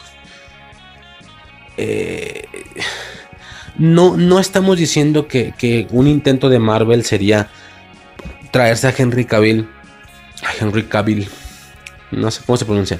Traérselo como decir, mira, ya tengo a tu Superman. Esto no sé si se puede hacer mercadológicamente hablando. Tal vez sea un movimiento ruin. Por eso es que el personaje en el que se le quería poner no era similar a Superman. Hércules no es similar a Superman. Capitán Britannia no era similar a Superman. Pero se decía que si querían chingar, que si lo que querían era chingar, que si lo que querían eran, ahora sí que cumplirles el deseo a los fans de, ya olvídate tú del, del, a los fans de Henry Cavill. Cabrones, ¿quieren ver cómo lo trato bien? y quieren ver cómo de paso me mofo, me, me burlo esto, me lo voy a traer y le voy a poner un personaje que sea similar a Superman. Puta, cabrón, eso sería todavía mejor que Hércules o que, o que Capitán Britannia, ¿no? Hay, hay muchos personajes en Marvel que son, obviamente, y esto lo acepto abiertamente, güey, para que veas que no soy Marvelita imbécil. Hay muchos personajes que no son, que son, digo, que son muy similares a Superman. Obvio, acepto abiertamente, digo, de verdad no soy Marvelita, güey, lo juro. Eh, que son totalmente inspirados en Superman, o sea, fueron copias de Superman. Como el tema este, y, y es totalmente cierto que Thanos es una copia de Darkseid. Hay varios personajes que son una pinche copia de Superman, cabrón, pero en Marvel, ¿sí? Traerte a Henry Cavill, güey, a generar uno de esos personajes para de alguna manera seguirlo viendo portando la capa, seguirlo viendo usar esos mismos o muy similares poderes. Lo clásico, ¿no? Que si la visión, alguna visión de energía, el vuelo, la superfuerza, la superresistencia. Hay, hay uno que otro personaje en Marvel así, güey. El, más. Hay uno que se llama Hyperion. Hay, hay varios, ¿eh? Hay varios. Está Hyperion. Ahí chequenlo con H. Hyperion. Está también este. Wonderman. Creo que se llama. No el Wonderman de DC, el Wonderman de Marvel. Creo que sí, no me acuerdo. Y, el más cantado, así uno muy, muy cantado, Sentry. Sentry, busquen Sentry, con S y con Y. Sentry es un Superman, güey. Tiene hasta una puta S también, güey. Por Sentry, ¿no? Sentry es un Superman, pero, pero de traje amarillo en lugar de azul. Imagínate que Superman le cambias el, azul por el amarillo. Los rojos se lo cambias por negro. La capa y las botas, la chingada. Y tiene pelo rubio largo larguito, ¿no? Eso sí sería raro ver a, a Henry. Ah, no, güey. No, porque es el look que trae en, en, The Witcher. No la he visto, pero sí sé que trae el pelo largo como rubio, como blancuzco, ¿no? Como, fíjate, güey. Mejor aún, te traes a Henry Cavill, güey. Lo haces Sentry y se siente como si hubieras fusionado a Superman con el güey de Witcher. Digo, claro que no es así. Tal cual, ¿eh? obviamente el personaje existe en los cómics, Sentry, pero se sentiría así porque la cabeza, por así decirlo, la estética del pelo de Henry Cavill sería la de The Witcher, güey. Oh, estaría increíble, güey. Sería una... No, no debería hacerlo, pero la gente lo sentiría como una referencia a su personaje en The Witcher. Eh, ¿Imaginas, cabrón? Henry Cavill con un traje de Superman pero amarillo con negro y su pelo largo igual que en The Witcher. Y, en habilidades haciendo lo mismo, tiene super fuerza, vuelo. De hecho, bastante inflado, ¿eh? Bastante inflado. No sé si en el mundo de Marvel podríamos ver el desempeño de un héroe al nivel catastrófico que lo tuvimos en el Hombre de Acero. Que yo lo he dicho, hasta la fecha no hemos visto ese ritmo. El ritmo que tuvimos de pelea en el Hombre de Acero hasta la fecha no lo hemos visto en el MCU. A lo mejor un visión podía lograr y generar eso y la verdad es que siempre estuvo bastante restringido, bastante nerfeado. Bueno, pon tú que si te traes a Sentry, que dicen que no se lo trae por eso, porque pues si Sentry llega al, mundo del MCU, nadie podría contra él técnicamente. Pero estaría cabrón. Entonces, bueno, X, güey. Hay mucho mame a, eh, a, colación o en torno a Henry Cavill. Muchos héroes, muchas posibilidades. También se dijo que tal vez regresaba como Superman que tal vez sale en la Comic Con. Esto no sucedió. Ya checaremos eso en el siguiente episodio. No sucedió, fue una decepción absoluta para mucha gente. Pues triste, ¿no? Pero bueno, ya vimos que Hércules no va a ser. Todavía puede ser el Capitán Britannia. Como dije, un personaje similar a Superman sería sería la mamada, cabrón. Un, Hyperion, un, un, un Sentry, güey. Un Sentry, cabrón, por favor, güey. Eh, yo creo que este, este deseo de cast es casi tan grande como el tema de Krasinski como Red Richards, Mucha gente quiere a Henry Cavill como Sentry, Pero bueno. Eh, X, ¿no? A lo que íbamos. No es Hércules. Ya, ya, ya Hércules va a tener actor y tal. Por supuesto entra el MCU. A lo mejor iniciando siendo una especie de rivalillo y tal. Pero pues comiqueramente se sabe que Hércules también ha sido un, un integrante de, de los Vengadores, ¿no? Por supuesto, este personaje, ese que vimos en la escena post créditos, lo vamos a tener en la Secret Wars, seguramente, ¿no? Poco más que mencionar sobre la escena post créditos, de hecho se, se, extendió más de lo que debía con el tema de Henry Cavill, cabrón, el podcast iba a durar otra vez un vergo, güey, no puedo creerlo. Dije al inicio que iba a durar poco y no es cierto, güey, soy una farsa. Y la segunda escena post créditos, güey. Pues nada destacable, ¿no? Ya lo dije, el cielo nórdico también existe. Como la hipopótamo dice, existen todos. Para que ningún religioso se agüite, que están descanonizando su religión. Todos los pinches cielos existen, los nórdicos también. Eh, el Valhalla, ¿no? El Valhalla esta vieja, por el poco tiempo que usó el Mjolnir y tal, ya se siente o ya se le trató como una diosa. Eh, tiene su estatua en Nuevo Asgard y la chingada. Y entra al Valhalla, ¿no? La recibe Heimdall. Y, pues como digo, se entiende o se supone que a lo mejor allá adentro está Odín, ¿no? Poco más. Eh, se supone que en los cómics esta vieja la hacen una valquiria. Pero después de haber sido Mighty Thor. Pero la hacen una valquiria curiosa porque tiene la posibilidad de viajar al mundo real y al Valhalla a voluntad. Entonces, pues dicen que por temas comiqueros, la ruca eh, tiene para rato todavía en el MCU, que todavía va a salir y tal. Yo la verdad es que no sé. No sé, porque la aparición o el debut de Mighty Thor y en la misma película el deceso de dicho personaje me da a entender que lo que querían es ya darle un cierre a esta actriz. Es lo que querían, cabrón. Hasta donde tengo entendido, Marvel siempre ha tenido complicaciones para poder regresar a esta vieja al MCU. ¿Sabes? Salió en la primera, salió en la segunda y que la querían hacer regresar y no quería y no quería y no quería. Un poco, un poco similar al caso de Heimdall, cabrón. Yo no entiendo, güey. Se supone que Heimdall no quería y no quería y me acuerdo que hubo un Twitter, un tweet, perdón. Creo que el güey personificó a Nelson Mandela y esas películas bibliográficas históricas de, un, de un sujeto tan importante para la raza afroamericana, por así decirlo, para la comunidad, qué sé yo, fue, es un orgullo, no es un logro en la carrera actoral de una persona, porque pues ahí no se trata de efectos especiales, se trata de, pues, de probar tu habilidad actoral, ¿no?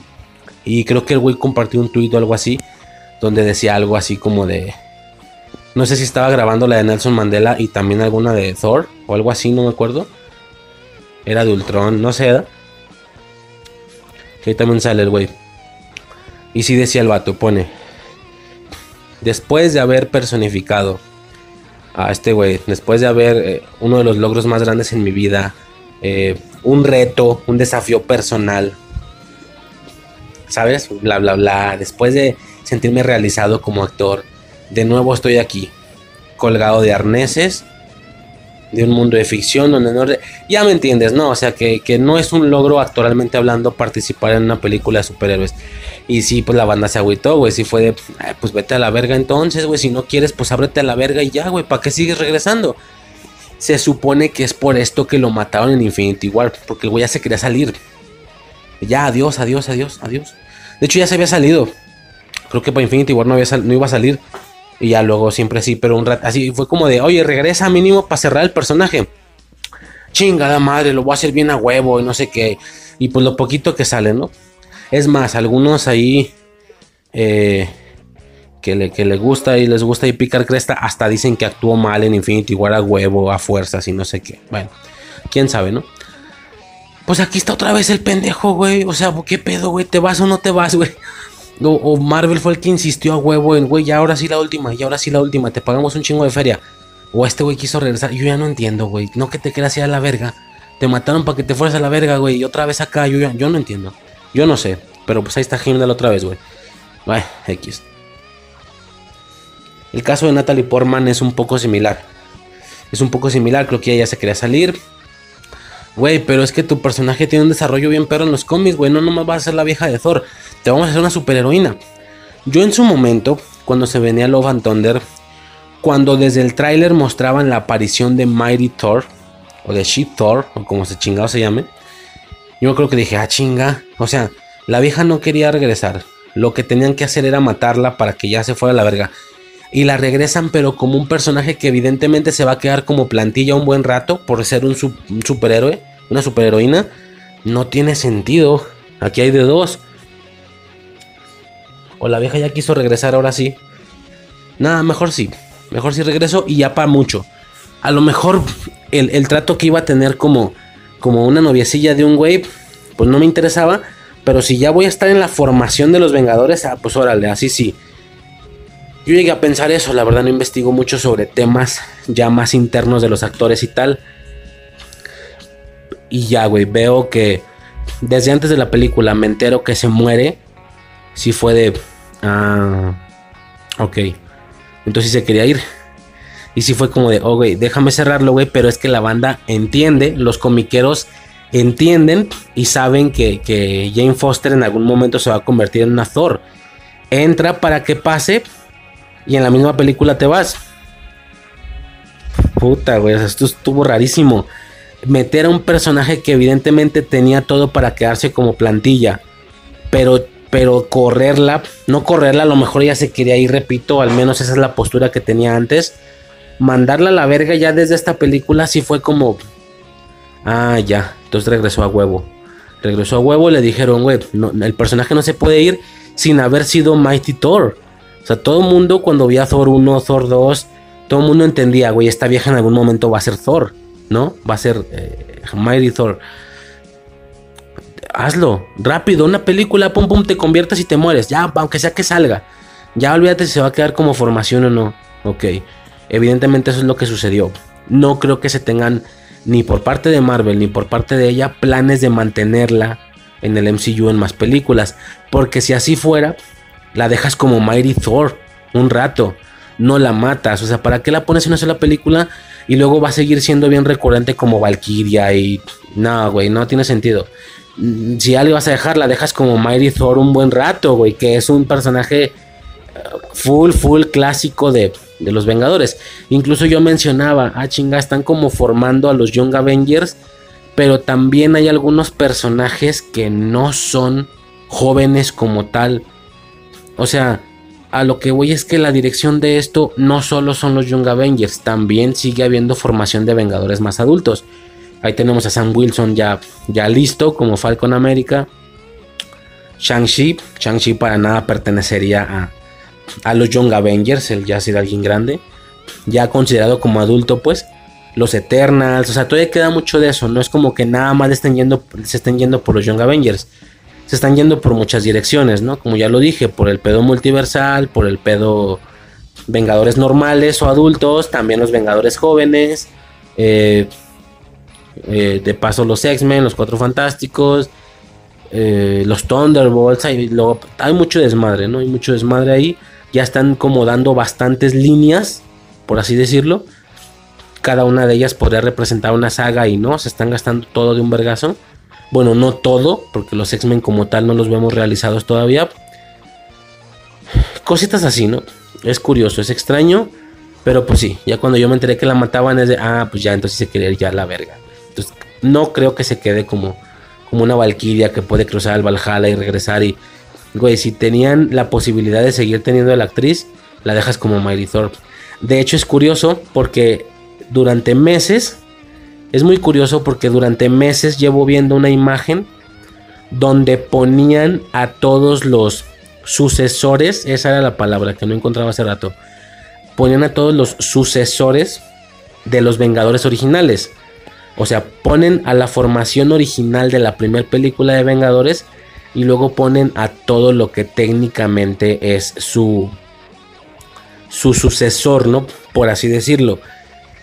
Obviamente las eh, aclaro primero, por ejemplo, salía, o sea, salían los Vengadores normales arriba y luego abajo salían como que los sucesores, ¿no? Obviamente de Hulk, pues se veía She-Hulk, de, de, Barton se veía obviamente Kate Bishop, de Natasha Romanoff se veía Yelena Belova, ¿quién me falta? De, de Capitán América se veía Falcon, de Iron Man se veía War Machine y de Thor se veía esta vieja, ¿no? Mighty Thor que me acuerdo que dije, bueno, sí, esto sería así, suponiendo... Esta imagen rondaba mucho, rondaba mucho, mucho, mucho. Y me acuerdo que yo pensaba, bueno, así sería si la línea todavía siguiera muy lineal. Donde todavía siguiéramos por un aspecto muy, muy raíz de Vengadores. Y todos esos, todos estos güeyes son sus consecuentes, por así decirlo, ¿no? Cuando la verdad es que no solo es lo que me estás mostrando, en la nueva formación, no es lo que sigue activo. Hay un chingo de cosas por fuera que no pertenecen a ninguna temática de los Vengadores originales, pero que ahí están, ¿no? Un Shang-Chi, los Eternals, eh, pues todo ese desmadre, ¿no? Todo, todo, todo ese desmadre. Hay muchas cosas por fuera, pero bueno, específicamente estos son los sucesores. Tanto que si la formación la dejabas así, hasta se veía pedorra, güey. Pues imagínate, imagina lo que digo. Falcon, bueno, Capitán América Falcon, Yelena Belova, Kate Bishop, eh, ah, Miss Marvel también es una persona que, que, ahí queda firme, pero que no es como tal ninguna sucesora de los Vengadores originales. De hecho, lo es de Capitana Marvel, pero bueno, acá ponían específicamente la plantilla de la primera película. En esta imagen que, como te digo, rueda, rueda mucho, ¿no? Tanto que la nueva formación quedaba hasta pedorra, güey. Era como, ay, güey. Gracias a Dios que el MCU no es solo esto. O sea, imagínate, güey. War Machine, Falcon, She-Hulk, Kate Bishop, Yelena Belova. Si es como. Ah, Mighty Thor. Si es como. Ajá. Ajá. Bueno. No se ve tan chida como la formación original. Como te digo, gracias a Dios, no es el MCU la única línea que, argumental que está llevando actualmente. Está tocando muchas más cosas fuera de esas temáticas. De hecho, esta eh, plantilla, por así decirlo, ni siquiera representa para nada a ningún grupo actual. Esto es como un, claro, por poner los sucesores de cada uno, pero esto es una especie de chilaquil, todos van para diferentes lados, güey. No es como que realmente vayamos a ver una película de Vengadores donde salgan estos cinco güeyes. Solo ellos, no todos van para diferentes lados, güey. O sea, eh, yo pensaba que Mighty Thor y Falcon iban como para el mismo lado. Kate Bishop va para los Young Avengers. Y Yelena Belova va para los. Yo también pensaba que para los Young Avengers, pero no, va para los Thunderbolts. Eh, War Machine, pues, ¿sabes, no? Yo me, de War Machine, yo me acuerdo que decía, güey, estás ya suponiendo que es el sucesor. Cuando técnicamente no sería ese, sería Ironheart. Así como sale Kate Bishop eh, eh, abajo de, Hawkeye, técnicamente no es War Machine, técnicamente es Ironheart. Pero ¿qué pasa? Que tú hiciste la imagen con los conocimientos y las series que van hasta el momento. Todavía falta Armor Wars, todavía falta Ironheart. Para nada creo que, suponiendo que la plantilla fuera real, que repito, es un chilaquil, todos van para diferentes lados. Eh, la realidad es que abajo de Iron Man iría alguien más, no War Machine, ¿no? Y creo que te estás adelantando un poco al, poner esto como una agrupación. Como repito, que ni siquiera lo es. No en ese sentido. Pues mira, yo hablando, yo hablando que te estabas adelantando. Y mira, Mighty Thor no duró. Mighty Thor estaba ahí en la formación. Parecía que cuando llegara iba a mantenerse activa para siguientes productos. Y no. No, ya se fue a la verga, güey. O sea, la imagen ya quedó súper invalidada, güey. Y espérate que caiga Ironheart o Armor Wars si es que sale Armor Wars, eh, pues que por supuesto War Machine tampoco va a entrar ahí, güey, ni de cerca, ¿no? Pero bueno, es un poco por ese lado, se, me hace curioso. Eh, y ya, ¿no? Sí, güey, ya es todo. Curioso, te digo, muy curioso que la mataron en la misma película, güey. O sea, yo, para empezar, cuando vi el tráiler me acuerdo que pensé, güey, neta, te vas a gastar esta sorpresa en un tráiler debería de ser algo de la película. ¡Wow! Apareció por fin She-Thor, que es algo que se pensaba desde hace, como digo, años.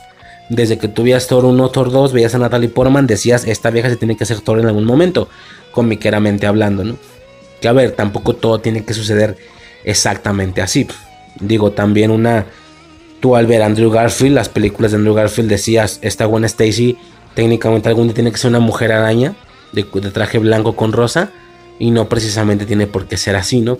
Eh, conductualmente hablando o linealmente hablando, pero bueno, eh, un poco de eso. Entonces, pues sí está raro, güey. Mataron a la morra, güey. Órale, ¿qué pasó aquí, güey? No sé, yo sí esperaba que esto venía a dejar a Mighty. Que la película era simplemente para dejar a Mighty Thor lista para pedos futuros y no, se murió. Muy por el contrario, es Thor quien sigue igual de activo súper rarísimo, ya lo mencionamos al inicio. Y la mocosa, ¿no? La mocosa que también se ve que va, va para allá, para los Young Avengers.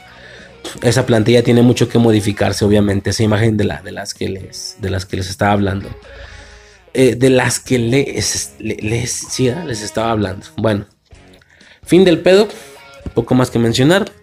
A grandes rasgos esa es la revisión, el chequeo de de eh, Thor, Love Thunder. Chingoncísima la leyenda del final, así de que y eran conocidos como Amor y Trueno. La morra se llama, creo que en los cómics estaba checando a la vieja esta que les digo que sí parece una sucesora de, de Thor. Trae una espada y tal, también trae una armadura parecida.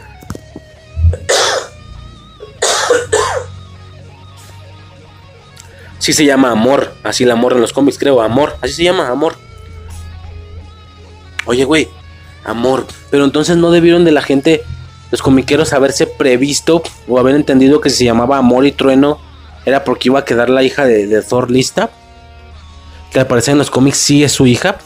No está todo este desmadre que si de Gore y que él la está cuidando. No. no sé, güey. Nadie dijo nada de eso de una hija antes. Entonces no se llama amor. Ah, no sé, güey. Creo que sí. Bueno, fin del pedo. Ya a grandes rasgos y por parte de, pues de este tema sería todo. Pues ahí está, ¿no? La revisión de la película Love, and Thunder, Thor, Thor imbécil. Thor Love Thunder, o Thor 4, y ya, ¿no? Poco más que mencionar, sujetos a lo que sigue en el siguiente audio, si no me equivoco, va a ser el de la Comic Con. Y pues nada, ¿no? Poco más que mencionar y ya sería todo. Esto fue Infancia Eterna transmitiendo desde un lugar en lo más alto del cielo, girando en la segunda estrella a la derecha directo hasta el amanecer. Recuerda que en el momento en el que dudas de si puedes volar, dejas de ser capaz de hacerlo para siempre. Yo soy Riser y hasta el siguiente episodio. Sobres.